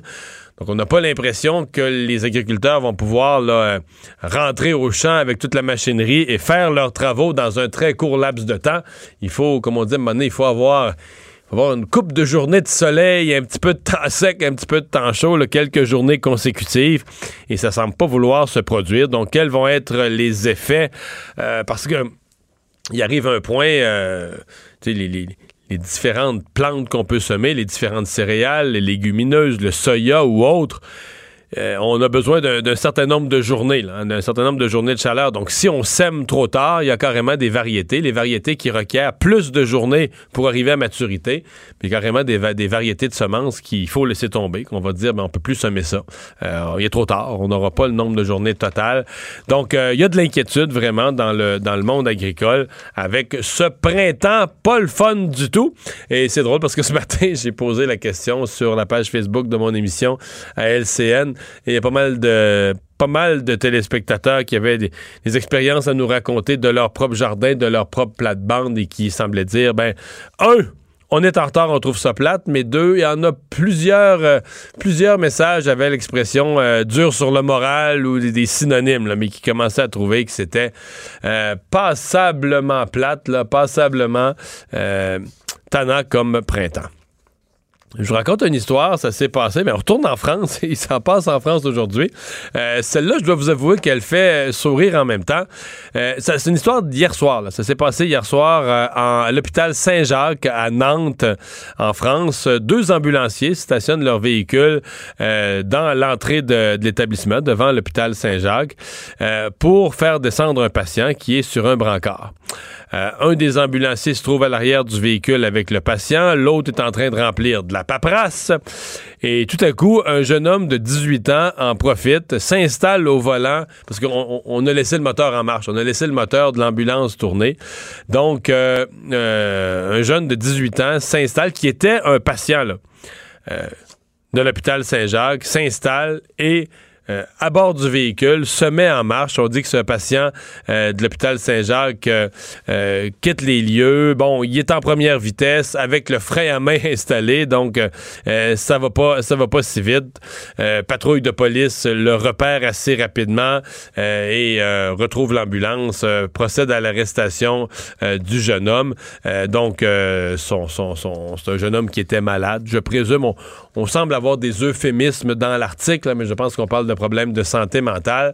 Mais donc, euh, ni plus ni moins, un vol d'ambulance, quelqu'un, un jeune qui est parti avec une ambulance en pleine ville, mais qui n'a pas, a pas pu aller euh, très loin. On va surveiller en fin de semaine les élections européennes. Euh, c'est les 28 pays de l'Europe. Euh, curieusement, euh, même le Royaume-Uni, où on a voté le Brexit. Donc, on veut sortir du Royaume-Uni. Mais même là, on va voter quelques affaires qu'on a à surveiller. Entre autres, il semble qu'il y a plusieurs euh, partis qui sont liés au courant d'extrême droite qui pourraient euh, faire des gains dans différents euh, pays d'Europe. Il y a le Front national de Marine Le Pen en France qui semble assez optimiste, optimiste de pouvoir faire des gains. On le sait, les élections européennes, c'est à la proportionnelle. Donc, on va répartir les sièges à la proportionnelle. Ça vote, des pays, des pays qui votent sur euh, quatre jours, trois jours, deux jours.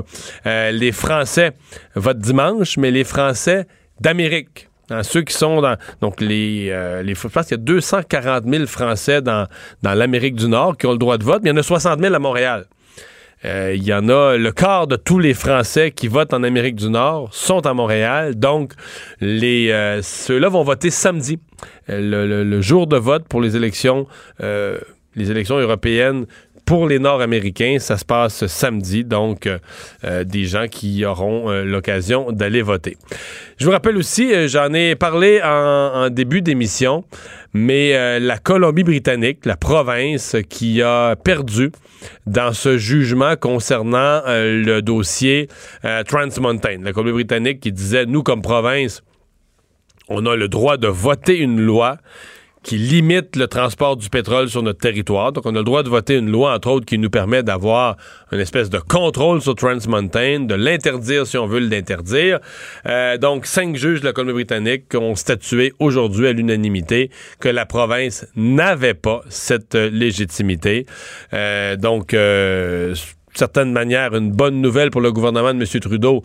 Eux, ils ont carrément racheter le, le, pipeline Trans Mountain pour faire des travaux, pour euh, amener. Le, but, c'est d'amener du pétrole albertain vers l'océan Pacifique pour pouvoir l'expédier par bateau vers euh, l'Asie. On le sait, ça divise profondément l'ouest du pays. D'abord, il y a de la division à l'intérieur de la Colombie-Britannique, mais ça divise aussi l'Alberta parce que l'Alberta veut sortir son pétrole. Euh, la Colombie-Britannique, bon, le gouvernement actuel, mais il faut voir que le gouvernement de la Colombie-Britannique, le Parti libéral était pour le projet. Le Parti libéral a gagné la dernière élection, mais une coalition entre le NPD et le Parti vert, parce qu'il y a trois députés du Parti vert en Colombie-Britannique. Donc, les trois partis verts se sont. C'était tellement serré que les trois partis verts ont fait balancer le pouvoir en s'associant avec le NPD ils ont formé un gouvernement et donc c'est eux qui gouvernent, donc des opposants au projet Trans Mountain, d'où ces efforts du, gouvernement démocrate, du gouvernement de coalition NPD vert pour bloquer le projet. Euh, je vous dis tout de suite que le premier ministre de l'Alberta, le premier ministre conservateur nouvellement élu, Jason Kenney, lui, rapidement est allé sur Twitter et a dit basé sur ce jugement.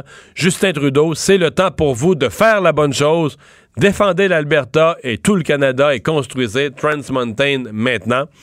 Sauf que euh, il y a fort à parier que cette, ce jugement de la Cour d'appel ne soit pas le jugement final et que la Colombie-Britannique veuille en appeler. À ce moment-là, on serait, euh, ça, pourrait se rendre à la Cour suprême. Donc, euh, à surveiller quelle sera la suite dans ce, dans ce dossier, quelle sera la, la prochaine étape. Mais je suppose que euh, M. Trudeau doit quand même être relativement content de ça parce que euh, une fois que tu as exproprié, une fois que tu as fait l'expropriation, tu veux certainement avoir une euh, avoir la possibilité de, mener à bien ces travaux. je vous rappelle aussi la démission de la première ministre britannique, Theresa May. ça s'est passé très tôt ce matin, Madame May, qui a tout essayé avec le Brexit, hein, qui a tout tout tenté jusqu'à la dernière minute, mais qui s'est rendu à l'évidence euh, que ce n'était pas possible d'arriver à un accord. Euh, elle était ce matin vraiment au bord des larmes, très émotive. Je vais vous dire, c'est une dame, Theresa May, que je, respecte beaucoup, que j'ai toujours trouvé très, très digne euh, dans sa façon de, faire les choses. Elle a aujourd'hui donc annoncé sa démission qui va être effective. C'est très rapide. ça va être effectif dans deux semaines. Ça va être effectif dès le 7 juin. Euh, qui va la remplacer? Euh, bon, il semble bien qu'on semble euh, s'imaginer que c'est l'ancien ministre des Affaires extérieures du pays qui va prendre la place. Est-ce que Boris Johnson, est-ce que ça va être réglé pour autant? Non, je pense que non. Lui est encore plus un Brexiter, encore plus fort pour la sortie du Royaume-Uni de l'Europe. Mais je ne pense pas que ça va changer quoi que ce soit. Royaume-Uni est vraiment dans une impasse, mais Theresa May, elle ne sera plus là. D'ailleurs, Normand Lester va nous en parler un peu plus tard. C'est euh, Grand Conseil général de la coalition Avenir Québec en fin de semaine. Euh, à l'ordre du jour, le thème principal, c'est euh, l'environnement. J'en discute tout de suite avec Alain Laforêt, journaliste à la colline parlementaire pour TVA Nouvelles, qui va passer la fin de semaine à Montréal, au centre-ville, avec la CAQ. Bonjour Alain. Bonjour Mario. Et bon, évidemment, on va parler d'environnement, mais disons qu'il y a un conférencier vedette dont la présence attire pas mal toute l'attention jusqu'à maintenant. Là, hein? Tu parles de nouveau membre de la CAC. Oui, oui, le nouveau membre de la CAC. C'est drôle, cette affaire-là. J'étais bien surpris de ça. ben oui. Tu viens, tu viens comme conférencier et tu prends ta carte de membre. Donc, est-ce qu'on peut parler maintenant de Dominique Champagne comme étant un militant de la coalition Avenir Québec, peut-être à partir de demain? À suivre. Alors, peut-être qu'il va influencer le logo pour ce conseil général, parce qu'on le voit, là, pour une économie verte, on a les couleurs bleues de la CAQ et le vert. Oui, effectivement, la coalition Avenir Québec là, veut euh, marquer le coup en fin de semaine, critiquer euh, durant la campagne électorale pour pas avoir assez euh, parlé d'environnement. Hier, Benoît Charette me disait on en avait des propositions en environnement, mais on les a pas assez mis de l'avant. Euh, rappelons-nous que l'ancienne ministre de l'Environnement, Marie-Chantal Chassé, avait dit que l'environnement, c'est l'angle mort de la coalition Avenir Québec. On veut euh, rétablir les choses, surtout qu'on sent qu'il y a énormément de, pression qui vient, euh, qui vient des jeunes, qui vient de la population concernant l'urgence climatique, et des autres partis aussi là, qui s'alignent sur ce thème-là. Là, on a entre autres à penser à Québec solidaire et au Parti québécois qui parlent énormément d'environnement. D'ailleurs, Mario, au cours des dernières minutes, on a appris que des jeunes là, qui vont se pointer, qu'on s'y attendait. Là. Euh, la coalition Avenir Québec est au pouvoir, qui vont venir, euh, entre autres, manifester euh, et demander au premier ministre de les entendre. pour un futur de Montréal, devoir environnemental collectif, la planète s'invite à l'université. Ils veulent une rencontre à midi demain avec François Legault et ils disent qu'ils vont passer la fin de semaine devant l'endroit où se tient le Conseil général pour se faire entendre et faire leurs revendications vers où euh, la coalition Avenir Québec devrait aller. Hier, à TVA Nouvelle, le ministre Benoît Charette nous a dit euh, que l'objectif au terme de la fin de semaine, c'était de déposer le plan environnemental qui va amener en 2030 à, la réduction des gaz à effet de serre. Il y a un objectif 37,5. Déjà, on sait que François Legault, lui, pour sauver la planète, ce qu'il veut, c'est vendre de l'électricité aux Ontariens principalement aux Américains. Il y a un important contrat qui va rapporter 10 milliards de dollars euh, en cours actuellement et qui est sur le point de se conclure et de se terminer avec le Massachusetts. Puis on est en train d'ouvrir euh, des canaux très sérieux avec euh, l'État de New York, justement pour vendre de l'électricité. Si jamais il y a des surplus, tiens on a réanimé, ressuscité le projet Grande Baleine. En tout cas, le premier ministre en a parlé, c'est pas pour demain, mais on pourrait harnacher la rivière Grande-Baleine. C'est un projet d'Hydro-Québec qui date des années 80 qu'on avait enterré en 1994. Mais si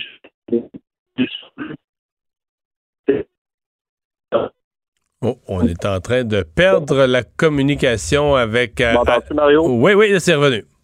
Vive les cellulaires euh, dans le dessous euh, d'un bâtiment. Ah, dans les sous-sols d'un hôtel. Hein. Ouais. C'est pas très très vert. Là. On, on, est, on est dans un sous-sol. Euh, bref, et oui, ce que je vous disais, c'est que c'est ça. C'est que le, gouvernement veut vendre l'électricité, ça c'est une chose. ce qu'on a appris également, c'est que dans son discours de clôture qu'il va faire dimanche, il veut entre autres faire en sorte que toutes les nouvelles constructions, ça va se faire avec de l'énergie propre. On sait qu'il y a beaucoup de bâtiments du gouvernement du Québec euh, qui sont chauffés actuellement au mazout. Ça, on veut éliminer ça. La construction verte, il va tabler là-dessus. Euh, il y a 45 propositions qui sont amenées à peu près, euh, sont amenées par les associations de comté. On sait que la, la coalition D'ailleurs, Bon, on a encore euh, perdu la, communication avec Alain. Euh, je pense qu'on a, on a, quand même bien compris, Alain. Je sais pas si Alain m'entend, mais je le remercie. Mais on a bien compris le, le, résumé du conseil. Je vous dis tout de suite, Alain parle des 45 résolutions. Je vous dis une des choses qui va être à surveiller, puis je sais que Jonathan Trudeau en a parlé dans son émission euh, ce midi, dans Trudeau le midi. comment vont réagir les, les militants? C'est-à-dire que on, on, connaît pas vraiment. La CAQ est maintenant au pouvoir. La CAQ a euh, quelque chose comme, euh, on dit, 1000 personnes qui vont être là. Est-ce qu'ils sont plus environnementalistes qu'on pourrait penser puis que le gouvernement? Est-ce qu'ils le sont moins? Est-ce qu'ils sont, est-ce qu'ils vont dire Dominique Champagne nous tombe sur les nerfs? Ou ils vont dire Dominique Champagne, on est content de l'avoir là? Donc, ça va être intéressant de voir comment les militants, parce que c'est beaucoup de monde, là, 1000 personnes. C'est pas comme un caucus ou un conseil des ministres à 25, là. Euh, des centaines et des centaines de personnes. Ils viennent de toutes les régions. C'est plus, c'est plus difficile à gérer. Euh, on peut vous faire entendre d'ailleurs euh, le, ministre de l'Environnement, Alain référait au ministre de l'Environnement qui va être un joueur important de cette fin de semaine. On a un extrait ce midi, le ministre de l'Environnement, en début d'après-midi, s'est adressé euh, à, Antoine Robitaille, il a parlé à l'émission d'Antoine Robitaille là-haut sur la colline, parlé de son, de son plan pour l'environnement, a parlé aussi de comment, parce que il y a le parti puis il y a le gouvernement. Euh, le parti politique, la CAQ, est réuni en fin de semaine. Euh, ce sont les militants, les membres politiques. Le ministre, lui, évidemment, il, est ministre du gouvernement du Québec. C'est autre chose. Mais comment on va arrimer ça? Comment lui, comme ministre de l'Environnement, qui à la fois est un militant de la CAQ et un, ministre du gouvernement, comment est-ce qu'il va arrimer tout ça? Je vous fais écouter ce que ça donnait. Nous, on a un objectif bien, bien précis au cours de la fin de semaine, c'est que dimanche, le premier ministre aura l'occasion de présenter ses visions, la vision du gouvernement euh, pour ce qui est du développement de notre plan en matière de protection de l'environnement. On aura l'occasion de réitérer aussi l'échéancier qu'on se donne. Nous, l'objectif est le suivant. En janvier prochain, normalement, ou en début d'année à tout le moins, on sera en mesure de présenter un plan global qui nous permettra d'arriver à l'année 2030, année pour laquelle le Québec s'est engagé à rencontrer différentes euh, cibles bien bien établies. Donc, c'est un plan qui est ambitieux et c'est cette vision-là que présentera le premier ministre euh, dimanche.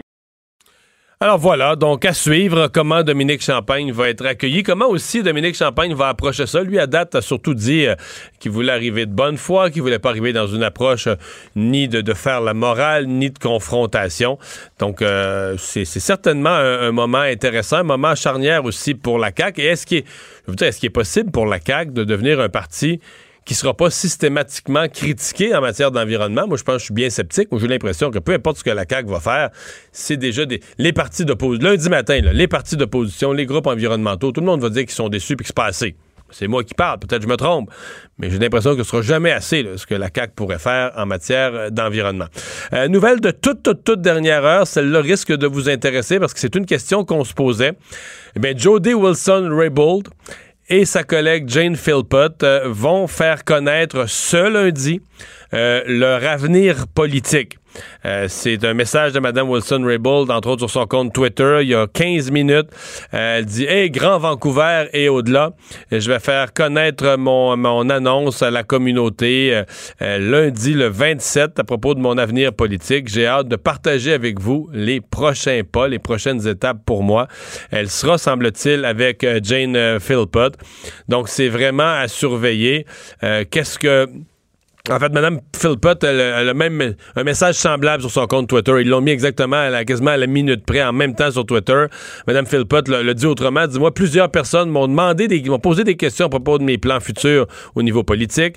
Donc, lundi, midi 30, euh, je vais faire une annonce. Euh, elle, elle est dans le comté de Markham. Elle est en Ontario. Mme Wilson-Raybould est dans la région de Vancouver.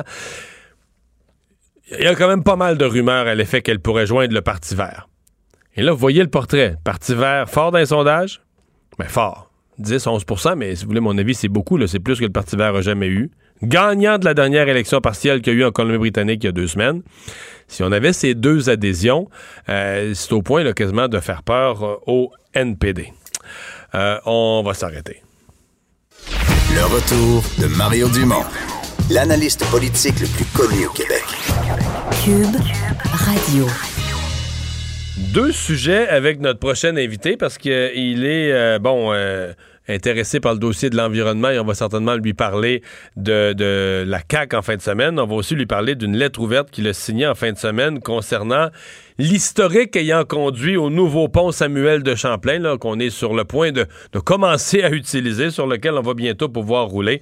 C'est le député péquiste de Jonquière, euh, Sylvain Gaudreau. Bonjour. Oui, bonjour Mario. Commençons par parler euh, d'environnement? Est-ce que vous euh, est-ce que vous croyez à ce que la CAQ entame comme démarche en fin de semaine? Ben, moi, je, je veux saluer euh, quand même les, les pas là, qui sont faits. mais j'ai lu leur cahier là, pour le congrès. Il y, a des, il y a des bonnes mesures, mais on reste dans, dans des mesures qui sont importantes, mais qui sont plus des mesures, je dirais, de gestion courante, par exemple, recyclage, consigne de l'eau, euh, matière résiduelle. Euh, bon, c'est des choses qui sont importantes.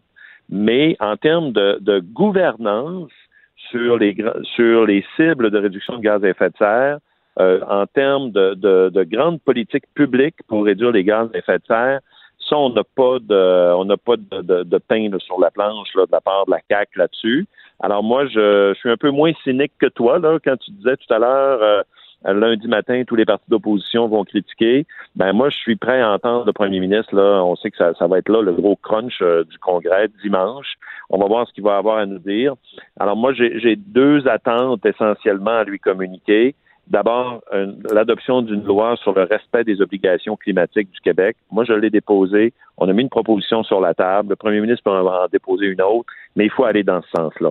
Et ça va aider beaucoup pour la gouvernance, donc la cohérence dans l'action environnementale. Mais il n'y a pas un peu de pensée deux- magique là-dedans, de penser. C'est comme quand on avait voté euh, il y, a- il y a il y a 20 ans la loi pour éliminer la pauvreté. Là, tu votes une loi pour dire que tu te fixes des objectifs puis tout ça, mais si tu fais rien le lendemain, la loi. Euh, ouais, la, la- la différence avec la loi sur la pauvreté, c'est que c'est euh, la loi sur le respect des obligations euh, climatiques vient donner un signal à l'ensemble de l'appareil gouvernemental. Puis je pense pas que ça a été des vœux pieux dans des pays comme le Royaume-Uni euh, qui l'a adopté, par exemple, déjà depuis 2008, et leur GES a diminué, des pays scandinaves, la France, euh, les Pays-Bas.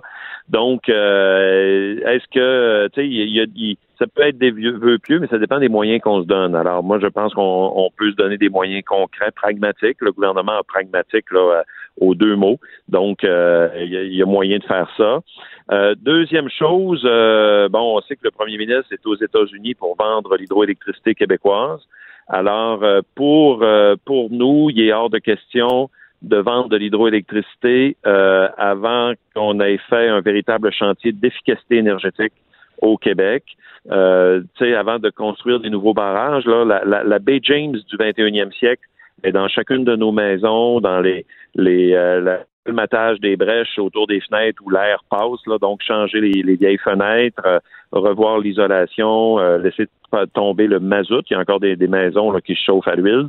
Donc, euh, ce genre de mesures-là, ça, c'est concret, c'est du monde qui travaille, c'est des travailleurs qui rentrent chez vous pour changer des fenêtres dans toutes les régions. Chacun va y gagner également.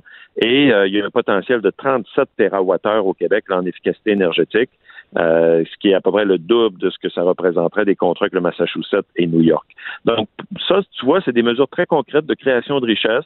Et il n'y a pas ça présentement dans le programme euh, qui, est au Congrès là, de la CAC. Mhm. Le. La CAQ, la présence de Dominique Champagne, ça vous dit quoi? Euh, il, est de- il est même devenu membre de la CAQ. Avez-vous l'impression qu'il. C'est- Est-ce que Ouais, c'est ben est-ce que c'est- le loup dans la bergerie? Ouais, il a peut-être étiré l'élastique un peu. Tu sais, nous autres, au Parti québécois, on accepte euh, des présences de conférenciers qui n'ont pas nécessairement leur carte euh, de membre. Là, euh, Ouais, je pense qu'à la CAQ euh, aussi, je pense pas qu'ils lui, ont exigé. Je pense que c'est lui qui a voulu faire un coup d'éclat.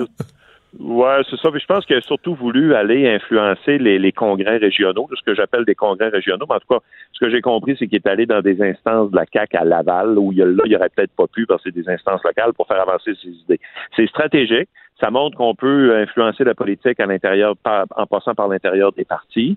Euh, mais au-delà de, de prendre sa carte de membre, euh, euh, ben c'est ça. Il va falloir que, que Dominique Champagne arrive aussi avec des propositions concrètes.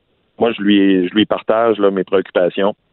Loi sur les obligations climatiques. Lui-même l'avait dans le pacte. Ouais. Euh, donc, euh, il l'a même remis au premier ministre. Alors, il faut qu'il maintienne le, le clou, qu'il tape sur le clou là-dessus. Et euh, au-delà là, des mesures qui sont séduisantes et importantes, j'en conviens, qui sont annoncées par euh, le- la plateforme de la CAC, ça prend des mesures fortes de politique publique. Changement de sujet. euh, on vous a lu ce matin dans une lettre ouverte sur le pont euh, Samuel de Champlain, un pont entre deux solitudes. Euh, en fait, c'est- un peu une réponse à une autre communication, celle-là qui venait de Denis Lebel. Et là, on a senti un ministre, un ancien ministre des Transports du Québec qui voulait quoi? re- Remettre les pendules à l'heure, replacer certains faits? Ben, donner ma version, comme je le dis d'entrée de jeu dans la lettre. Euh, c'est une entrevue que Denis Lebel a donnée, euh, c'était dans la presse plus lundi au journaliste euh, Joël Denis Bellavance. Et moi, ça m'a laissé une drôle d'impression. C'est comme s'il essayait lui-même là, de se donner un rôle dans l'histoire, euh, comme le, le père ou le parrain de, du nouveau pont Champlain. Là. Euh, Ce qui n'est pas complètement faux, là. C'est lui qui était, c'est lui qui était ministre responsable, c'est lui qui. Oui, mais, mais ce pont, euh, Mario, tu t'en souviens, là, c'est c'est pas une nécessité ou une caprice, là. Euh, un caprice, c'est-à-dire, c'est vraiment euh, remplacer un- le pont le plus utilisé au Canada. Là. Le pont Champlain, c'est le pont le plus utilisé au Canada. Puis il y avait des vis de construction majeures. Euh, sou- Souviens-toi de l'épisode de la super poutre. Ah ouais, Euh, ouais. C'était quand même assez là- là- là-dessus, là. Euh, c'est pas le fédéral qui a géré ça, c'est nous autres euh, au gouvernement du Québec, parce que des deux extrémités du pont, là, euh, c'est le c'est le Québec puis les municipalités qui gèrent ça. Là. Euh, donc, euh, moi, moi, je j'ai rien contre M. Lebel. Au contraire, on a eu euh, malgré tout là, une bonne collaboration durant ces, ces épisodes-là. Sauf que, tu sais, je, je voulais quand même qu'il y ait une autre, euh, un autre côté de la médaille là, qui a- soit connu. Dans, dans la- la- l'approche de M. Lebel, puis j'aurais dit c'est peut-être pas lui, celle de son gouvernement, euh, versus ce que vous avez souhaité, versus ce qui est arrivé après avec le gouvernement de M. Trudeau, il y a la question du péage qui a été en jeu. Là. Ben oui. Oui, tout à fait. Euh, écoute, ça, là, il faut se rappeler que c'était toute une bataille. Là. Le, le- le premier ministre Harper avait écrit une lettre à Mme Marois comme première ministre, dans laquelle il disait dans la lettre, là, d'ailleurs, il disait une chose et son contraire. Il disait c'est le gouvernement du Québec, euh, le gouvernement, c'est-à-dire du Canada, qui assume tous les coûts. Il commençait en disant ça, puis plus loin, trois, quatre paragraphes plus loin, il disait il va y avoir un péage pour que les coûts soient partagés avec les, les citoyens. Euh, you, euh, c'est parce que là, euh, premièrement, c'est un pont de remplacement, c'est pas un caprice, je le répète. Puis deuxièmement, c'est pas aux Québécois de payer deux fois le pont, à la fois par leurs taxes et impôts au gouvernement du Canada, puis après ça par du péage. Puis là, on avait fait une étude, nous autres, très sérieuse, qui démontrait qu'au minimum, il y allait avoir un, un déplacement de trafic de 22 de, des, des usagers, là, camions et autos, du pont Champlain vers les autres ponts comme le pont Mercier, le pont Jacques-Cartier. Ça serait retrouvé congestionné complètement. Là. Ben oui. Puis après ça, ben, l'effet de bascule ou de l'effet domino qui a fait en sorte que le péage aurait été tout autour de l'île. Donc, euh, sur tous les ponts. Mais il y a, Alors quand même des gens qui pensaient que ça aurait dû être ça, qu'on aurait dû mettre des péages tout le tour de l'île, en faire une espèce de taxation de l'accès à Montréal pour que moins de véhicules rentrent à Montréal. Mais il y a des gens qui ont rêvé à ça et qui, qui- qui en parlent encore. Ben oui, mais, mais je suis pas contre là, de faire ce débat-là. Sauf que c'est pas au fédéral de nous l'imposer par la porte d'en arrière avec la construction d'un pont de remplacement. Tu comprends? C'était ça l'enjeu à l'époque. Alors moi, je salue, puis je me souviens très bien, écoute, le, le maire Denis Coderre, on s'entend qu'on n'est pas de la même famille politique, là, puis lui, il était fraîchement sorti du gouvernement fédéral, puis le maire Denis Coderre était le premier au front avec Caroline Saint-Hilaire, qui était mairesse de, de Longueuil à l'époque, euh, puis les autres maires de la Rive-Sud, de, de Montréal, qui étaient là aussi au rendez-vous, et avec nous du gouvernement du Québec, pour dire au, au- au gouvernement fédéral, puis au ministre Denis Lebel, puis aux conservateurs, hein, parce que c'était, dans le fond, l'époque du régime conservateur avec euh, les PPP, puis la, la, la, la- la tarification, euh, tu sais, pour parce que l'objectif, c'était de financer le pont, c'était même pas de financer du transport collectif, c'est au moins ton payage. Euh, puis là, on vient en discussion que tu soulevais tout à l'heure avec les, les- les acteurs du milieu, c'est pour financer du transport collectif. Ben là, là, c'est un objectif, mais euh, c'était même pas ça. Là. Donc, euh, le, le- le péage, là, la bataille du péage, c'est les maires, les mairesses, les gens d'affaires, l'association du camionnage, etc., qui a gagné cette bataille-là avec le, le gouvernement du Québec. Donc, le gouvernement Trudeau euh, a eu raison là, de, de changer. Parce que dès qu'ils sont arrivés, ils ont changé ça. Ils ont eu raison dans votre esprit, il n'y a pas de doute. Là. Oui.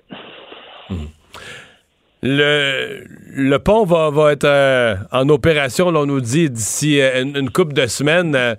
Qu'est-ce qu'on retient quand même? C'est quand même un projet qui aurait été dans l'ensemble euh, réussi malgré tout, là, malgré des difficultés, puis on vient d'en parler, mais je veux dire, relativement dans les délais. Bon, il y a eu un léger retard, mais si on regarde l'ampleur de l'ouvrage, moi, je suis passé à côté, là, je voyais les travailleurs qui étaient Ouais. comme tout petits comme des fourmis sur une infrastructure gigantesque. Euh, tu passais de deux semaines en deux semaines, tu voyais quand même la- les travaux avancer. C'est quand même quelque chose qui a été relativement réussi. Oui, trois éléments pour lesquels moi je suis euh, content là, et qui étaient dans les revendications du, du Québec à ce moment-là.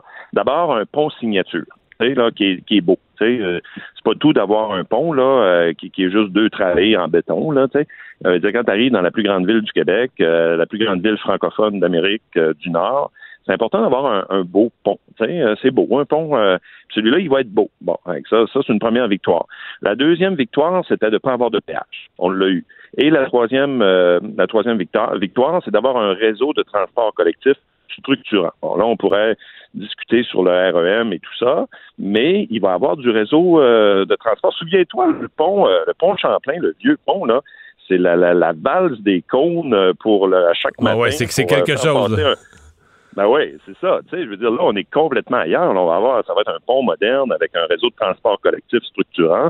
Puis ça, on l'avait demandé. On avait fait même des scénarios au gouvernement fédéral à l'époque. Donc, tu sais, il y a quand même trois éléments sur lesquels, finalement, on peut dire mission accomplie. C'était trois revendications du Québec. La seule chose, par exemple, qui, moi, me, me, me, me reste là, comme euh, souvenir marquant ou comme leçon, euh, on peut dire ça comme tu veux, c'est que c'est quand même un symbole d'une relation fédérale-provinciale compliqué. Tu sais, pourquoi ce pont-là est fédéral? Puis juste le pont, c'est parce qu'il il- il passe par-dessus la voie maritime du Saint-Laurent, tu sais, qui est fédérale. Là, le pont, ben, il est fédéral. Je veux dire, les citoyens là, qui le traversent à tous les jours, que ce soit le gouvernement du Québec ou le gouvernement du Canada, tu sais, je veux dire, ils s'en foutent. Là. Ils veulent un pont qui est sécuritaire puis qui est fluide. Et euh, tu n'as pas idée de tout Parce que le fédéral est responsable de rien. là. Dès qu'on sort du pont, euh, que ce soit du côté de Montréal ou du côté de la rive sud, là, euh, le- le- le- dès qu'on sort du pont, on n'est plus en territoire fédéral. là. Exact, c'est les municipalités puis le Québec, tu sais. Puis là en plus nous autres là, il y a le chantier de Turcot l'autre bord, tu sais, qui était le, le chantier sous responsabilité du gouvernement du Québec. Puis là la gestion du trafic au quotidien, c'est les euh, les municipalités qui doivent subir ça avec leur euh, organisation de transport collectif, là, des sociétés de transport. Puis euh, les plans d'urgence, là, quand on était dans la menace de la fermeture totale du pont Champlain, à l'épisode de la Superpoutre et autres, ben, c'était nous autres. Là. Moi, j'avais demandé à 48 heures à mon équipe de sous-ministres. J'ai dit, moi, je veux un plan d'urgence sur le coin de mon bureau dans 48 heures. Parce que si le pont ferme, là, c'est le pont le plus achalandé du Canada. Il faut être capable d'avoir des plans d'urgence puis des, plans B, comme on dit, là, pour faire euh, circuler le monde. Fait que je l'avais eu. Puis euh, on était prêts au cas où. Mais ça, c'est pas le fédéral qui gère ça, c'est le Québec. Sais, Puis toute la, ce que je te disais tantôt, la bataille sur les, euh, le péage, tout ça. Alors nous, on avait dit, quand le pont, ce que Mme Marois avait proposé, c'est quand le pont sera fait, euh, ben là, on pourra discuter du transfert de l'infrastructure au gouvernement du Québec. Puis M. Harper avait ouvert la porte, avait dit OK, on pourra regarder pour un comité avec euh, le transfert du pont euh, Champlain, du nouveau pont, mais des autres ponts également. Alors, on pourrait appeler ça un genre de nationalisme des ponts, là. Mais euh, évidemment, le gouvernement Couillard n'a pas donné suite à ça. Mais moi, ce que je retiens, c'est que ça serait tellement plus simple. Là, évidemment, je suis au Parti québécois puis je suis indépendantiste, là, mais les gens veulent des exemples concrets de l'indépendance. C'en est un, ça. C'est- c'est- on- le Québec était maître au complet de toutes ses infrastructures, comme des ponts, sur son territoire. Le message est passé. Sylvain Gaudreau, merci de nous avoir parlé. Le retour de Mario Dumont, le seul ancien politicien qui ne vous sortira jamais de cassette. Mario Dumont et Vincent Dessureau. Jusqu'à 17. Cube Radio.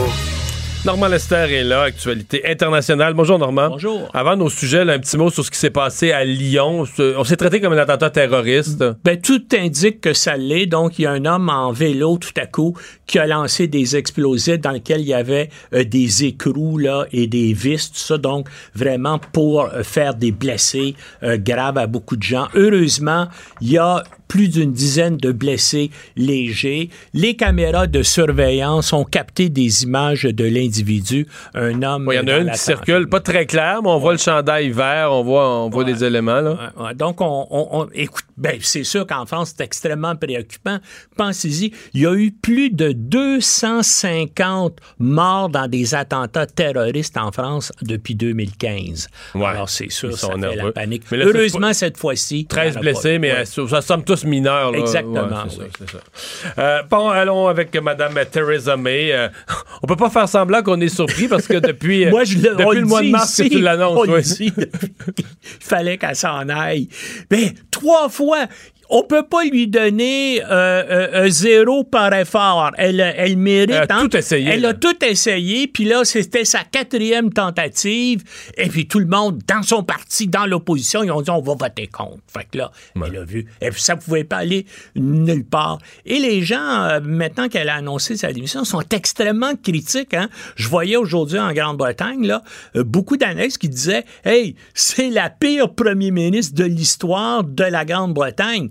Et, et elle, c'était sa vie. Elle rêvait depuis qu'elle était Ouais. enfant de devenir premier Mais le ministre. problème qu'elle a eu, c'est que elle a rien pu accomplir. là. C'est-à-dire qu'elle a tout concentré son énergie sur une mission impossible, un peu. Puis elle s'est plantée avec cette mission-là, mais elle n'a pas un gros bilan. là, Non, elle a, elle a un bilan zéro, puis elle a fait des très mauvais choix politiques.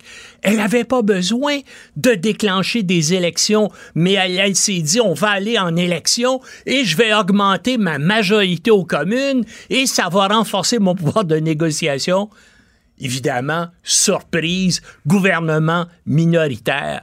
Même genre d'erreur que son prédécesseur Cameron a fait sur le référendum avec le Brexit. Il a dit on va faire un référendum, on est sûr de gagner. Ben, il a perdu le référendum sur le Brexit. Alors, où va l'Angleterre? Après tout ça, euh, c'est encore ouvert. Mais là, il y a bien sûr une quinzaine, c'est un peu comme aux États-Unis, là, les gens voient une quinzaine de candidats potentiels, dont à peu près six femmes qui veulent succéder à Theresa May. Et puis, bien sûr, le, le type qui est devant tout le monde, pour l'instant, c'est Boris Johnson, qui est un peu par l'allure et par la mentalité l'équivalent britannique de Donald Trump. Hein, c'est un type de droite extrême là, qui est Lui est pro-Brexit un au- au coton. et dur, là, on coupe tout ça.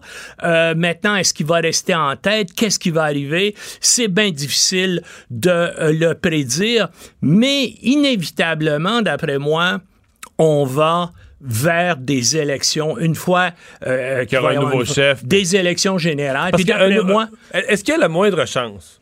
Les conservateurs, donc là, se choisissent un nouveau chef, il arrive au Parlement, donc le nouveau chef du parti majoritaire, du parti qui gouverne, devient le premier ministre ou la première ministre. Est-ce qu'il y a une- la moindre chance que cette personne-là puisse réussir ce que Theresa May n'a pas réussi, c'est-à-dire aucune chance. de, réussir quelque chose en matière de Brexit. de- Il faut, il faut qu'il aille devant le peuple avec un projet précis, structuré. C'est ça.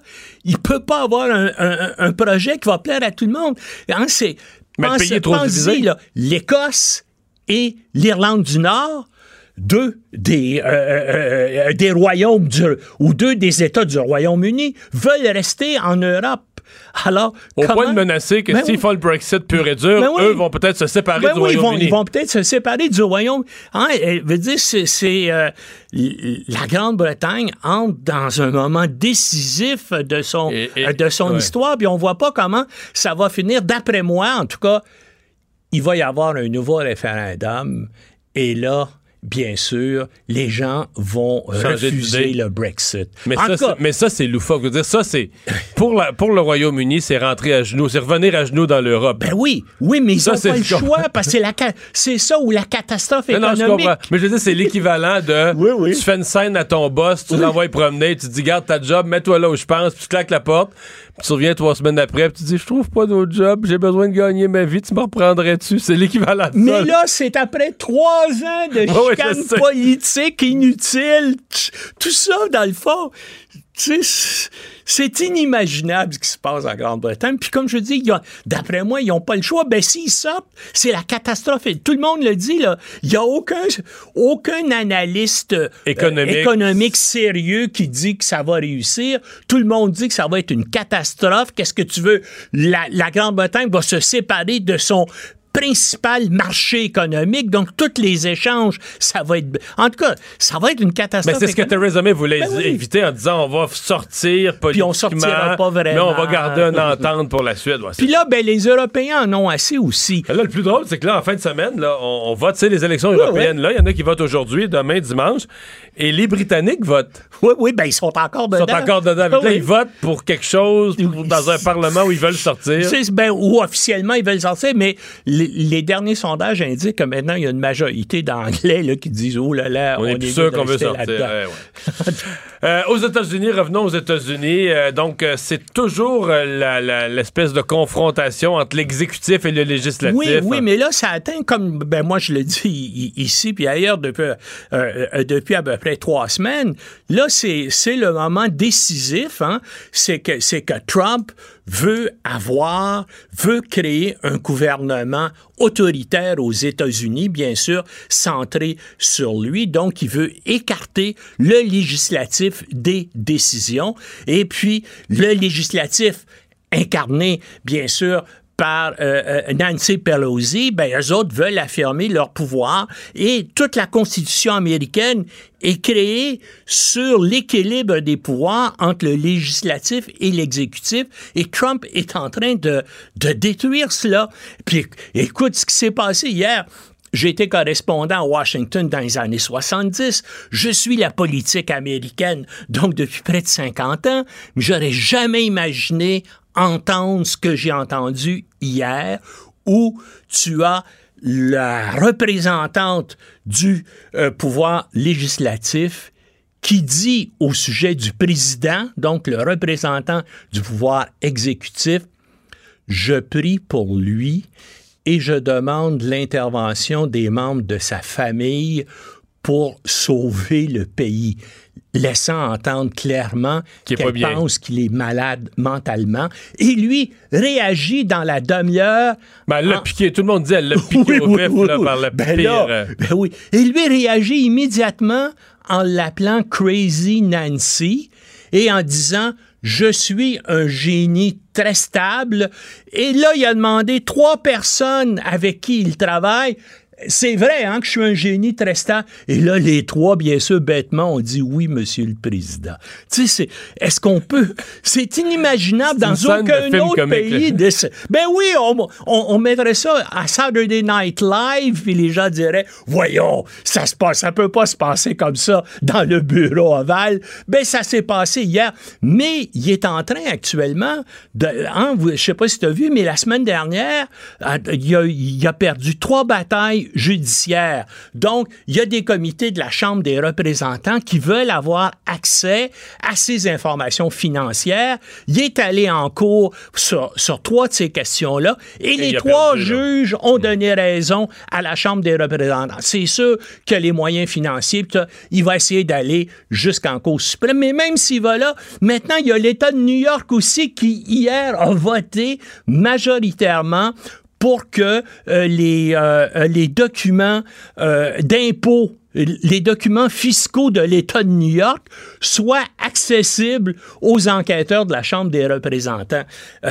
Ça va nécessairement contre lui. Maintenant, combien de temps ça va prendre? Et lui, est-ce qu'il est assez machiavélique? D'après moi, il l'est. Il va tenter d'exploiter ça pour, bien sûr, convaincre ses partisans là, que, bien sûr, les démocrates et tous ses ennemis un- participent avec, euh, bien sûr, la coordination du FBI et de la CIA. Comme, comme tu as vu, il a donné maintenant l'autorisation à l'Attorney General de rendre public des documents secrets du FBI sur l'enquête que le FBI a menée sur ses liens avec la Russie. Bien sûr, lui, il pense que tout ça est une invention du FBI et qu'il n'y a rien là. Euh, un mot sur la saga de Julian Assange. Parce que là, de- les Américains euh, veulent déposer de nouvelles accusations. Ou 17 déposent de nouvelles, accusations en vertu d'une loi sur l'espionnage. Euh, Une et- loi pas, pas utilisée si souvent. là. Non, c'est une loi de 1917 qui avait été utilisée à l'époque contre des gens qui étaient contre la guerre et l'intervention américaine dans la Première Guerre mondiale. Ça n'a pratiquement pas été utilisé ce temps-là parce que ça va contre le premier amendement de la Constitution des États-Unis sur la liberté de presse. Et jamais aux États-Unis, dans tous les cas passés, où il y a eu des documents secrets, des documents militaires et des documents secrets de l'État qui ont été coulés à des médias d'information.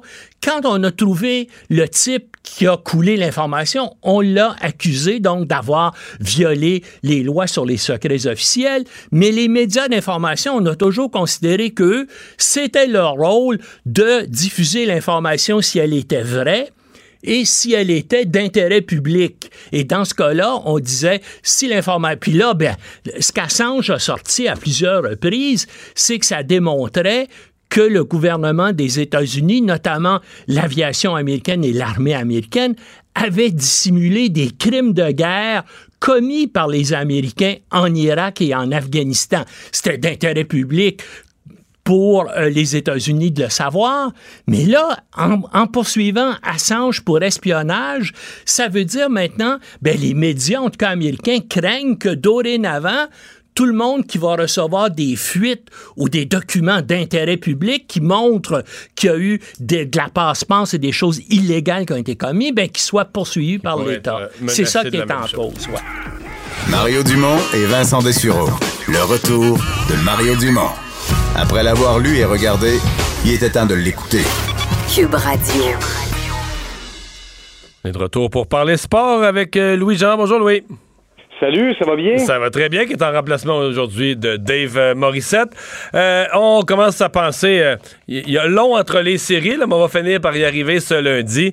Et on se demande, est-ce que les Blues de Saint-Louis pourraient remporter leur première Coupe Stanley?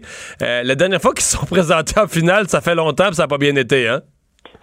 ça fait 49 ans. Et c'était justement face à ces mêmes Bruins de Boston, le but, euh, pour ceux qui sont allés se promener à Boston, devant le TD Garden, il y a une belle statue de Bobby Orr, peut-être l'un des plus grands défenseurs, l'un des plus grands joueurs de l'histoire de la Ligue nationale de hockey, et c'est le fameux but qu'il a marqué euh, dans le dernier match pour euh, donner la victoire aux Bruins de Boston face aux euh, Blues de Saint-Louis. Donc, ça a pris 49 ans. Puis, ce qui est particulier, c'est que l'année passée, on a vu les Capitals de Washington finalement remporter un premier championnat. Est-ce qu'on va finalement voir des Blues de Saint-Louis aussi célébrer le premier championnat de l'histoire de la franchise? J'ai vraiment hâte de voir, mais ce que je sais, c'est que au début de l'année, début de la, saison, pendant le camp d'entraînement, on faisait nos prédictions et on se disait ben, les Blues, c'est une très, très bonne équipe. Ils ont apporté des changements, ils ont complété des transactions. Normalement, c'est l'une des forces, l'une des, meilleures équipes de leur division, l'une des meilleures équipes de la conférence. Je les voyais pas en finale, et encore moins début 2019, alors que cette équipe-là était 31e sur 31. Mais c'était pas leur. On peut-tu dire que quand ils étaient, quand ils étaient là, à Noël puis au jour de l'an, ils n'étaient pas à leur place. Je comprends que c'est, c'est spectaculaire le redressement qu'ils ont fait pour faire les séries puis se retrouver où ils sont aujourd'hui mais il était trop bas. Là. Il y a quelque chose, il y avait, il y avait problème, problème dans le vestiaire, il y avait des problèmes, il était pas, il y avait pas l'équipe sur papier pour être les derniers de la ligue. Non, puis, c'est drôle par contre, hein, à quel point de l'extérieur, on n'est pas dans le vestiaire, on ne sait pas trop ce qui se passe, mais même à l'interne, le directeur général Doug Armstrong, lui, avait mis une pancarte à vendre en avant du building. Il était prêt à échanger tout le monde. Il n'y avait aucun joueur qui n'était qui était des intouchables. Et c'est drôle, soudainement, on change d'entraîneur. Il y a eu un revirement de situation. Le 7 janvier s'amène le gardien de but de 25 ans, euh, Jordan Biddington, et tout change. Tu sais, ça, ça démontre à quel point euh, même à l'intérieur d'une organisation, des fois, il y a un peu de chance. Euh, on avait complètement abandonné. On s'était dit la chimie est pas bonne, le groupe, le mélange est pas bon, ça fonctionne pas. Il faut apporter des changements majeurs, que ce soit Vladimir Tarasenko ou Jaden Schwartz ou euh, Alex Petrangelo ou Jay Bowmister. Nomme le joueur. Il y avait un prix rattaché à ce joueur-là. On était prêt à faire des transactions. Et là, soudainement, on change d'entraîneur, un entraîneur par intérim que personne ne voyait lui euh, dépasser la fin de la saison. Et soudainement, il y a, il y a une magie qui opère et cette équipe-là se retrouve en finale. Et c'est drôle parce que les Bruins de Boston, selon moi, c'est une équipe vraiment formidable, une équipe qui est euh, redoutable, qui a beaucoup de profondeur, mais ils n'ont pas affronté une équipe qui frappe, qui joue avec autant d'intensité et de hang que les Blues de Saint-Louis. Ça va donner sincèrement une excellente finale. Pas ça pour essayer de vendre notre finale. Là. Je pense vraiment que ça va être de l'excellent hockey, minimum six matchs, selon moi. Euh, Louis, il nous reste une minute et demie. Tu, veux nous parler de quelques... Il y a des noms québécois à surveiller là, dans la finale, hein? Oui, je sais pas si les gens ont déjà entendu parler de Patrice Bergeron, mais moi, oui. à travers la Ligue nationale, oui, comme euh, peut-être le, meilleur joueur dans les deux sens de la patinoire un gars qui a fait preuve de, de, de, persévérance. Il y a quelques années, lui avait subi une commotion cérébrale. Sincèrement, les Bruins de Boston se demandaient c'était pas la fin de sa carrière. À probablement aussi au, sein de, la famille de Patrice Bergeron, on, craignait un peu la même chose. Patrice Bergeron a déjà remporté la Coupe Stanley en 2011, mais pour David Perron, qui en est à sa troisième fois, lui, avec les Blues de Saint-Louis, ça va vraiment être intéressant de voir euh, ce qui va se euh, passer pour lui. deuxième finale consécutive pour l'attaquant des Blues de Saint-Louis, qui a eu un gros mot à dire dans leur succès en deuxième moitié de saison et certainement en série. Et puis un gars aussi comme Samuel Blais, un gars qui, qui a bûché pour arriver dans la Ligue nationale de hockey, choix de sixième ronde, personne ne le voyait là. Mais qui est devenu un joueur, qui est devenu un joueur clé, là, qui jouait pas le premier match des séries, il était même pas habillé, puis là il est devenu un joueur clé. Il est arrivé dans la série face aux Stars, dans le match numéro 6. Il est sur un 2 contre 0. Tu as une vedette à côté. Lui, il regarde le joueur à côté qui est Ryan O'Reilly. Et puis, il décide, lui, qu'il lance et il marque. Et depuis, il est demeuré sur le deuxième trio avec, entre autres, David Perron. Regardez ça, ça commence samedi sur nos ondes à 19h à TVA Sport. Merci beaucoup, Louis. Salut, bon week-end. Je vous dis tout de suite quelques rappels des éléments importants de cette, euh, de cette émission. Euh, d'abord, euh, au chapitre des nouvelles qui vont nous titiller ce lundi. Jody Wilson-Raybould, Jane Philpott, des noms euh, connus maintenant des démissionnaires de l'équipe de Justin Trudeau. Eh bien, euh, à midi et demi, heure de l'Ontario, donc à notre heure, midi et demi, vont faire connaître leur avenir politique. Vont-elles joindre une autre formation comme le Parti vert? C'est certainement une possibilité. Et je vous dis, le film La femme de mon frère, présenté à Cannes, film de Monia Chokri, qui a reçu un prix coup de cœur du jury. Cube Radio.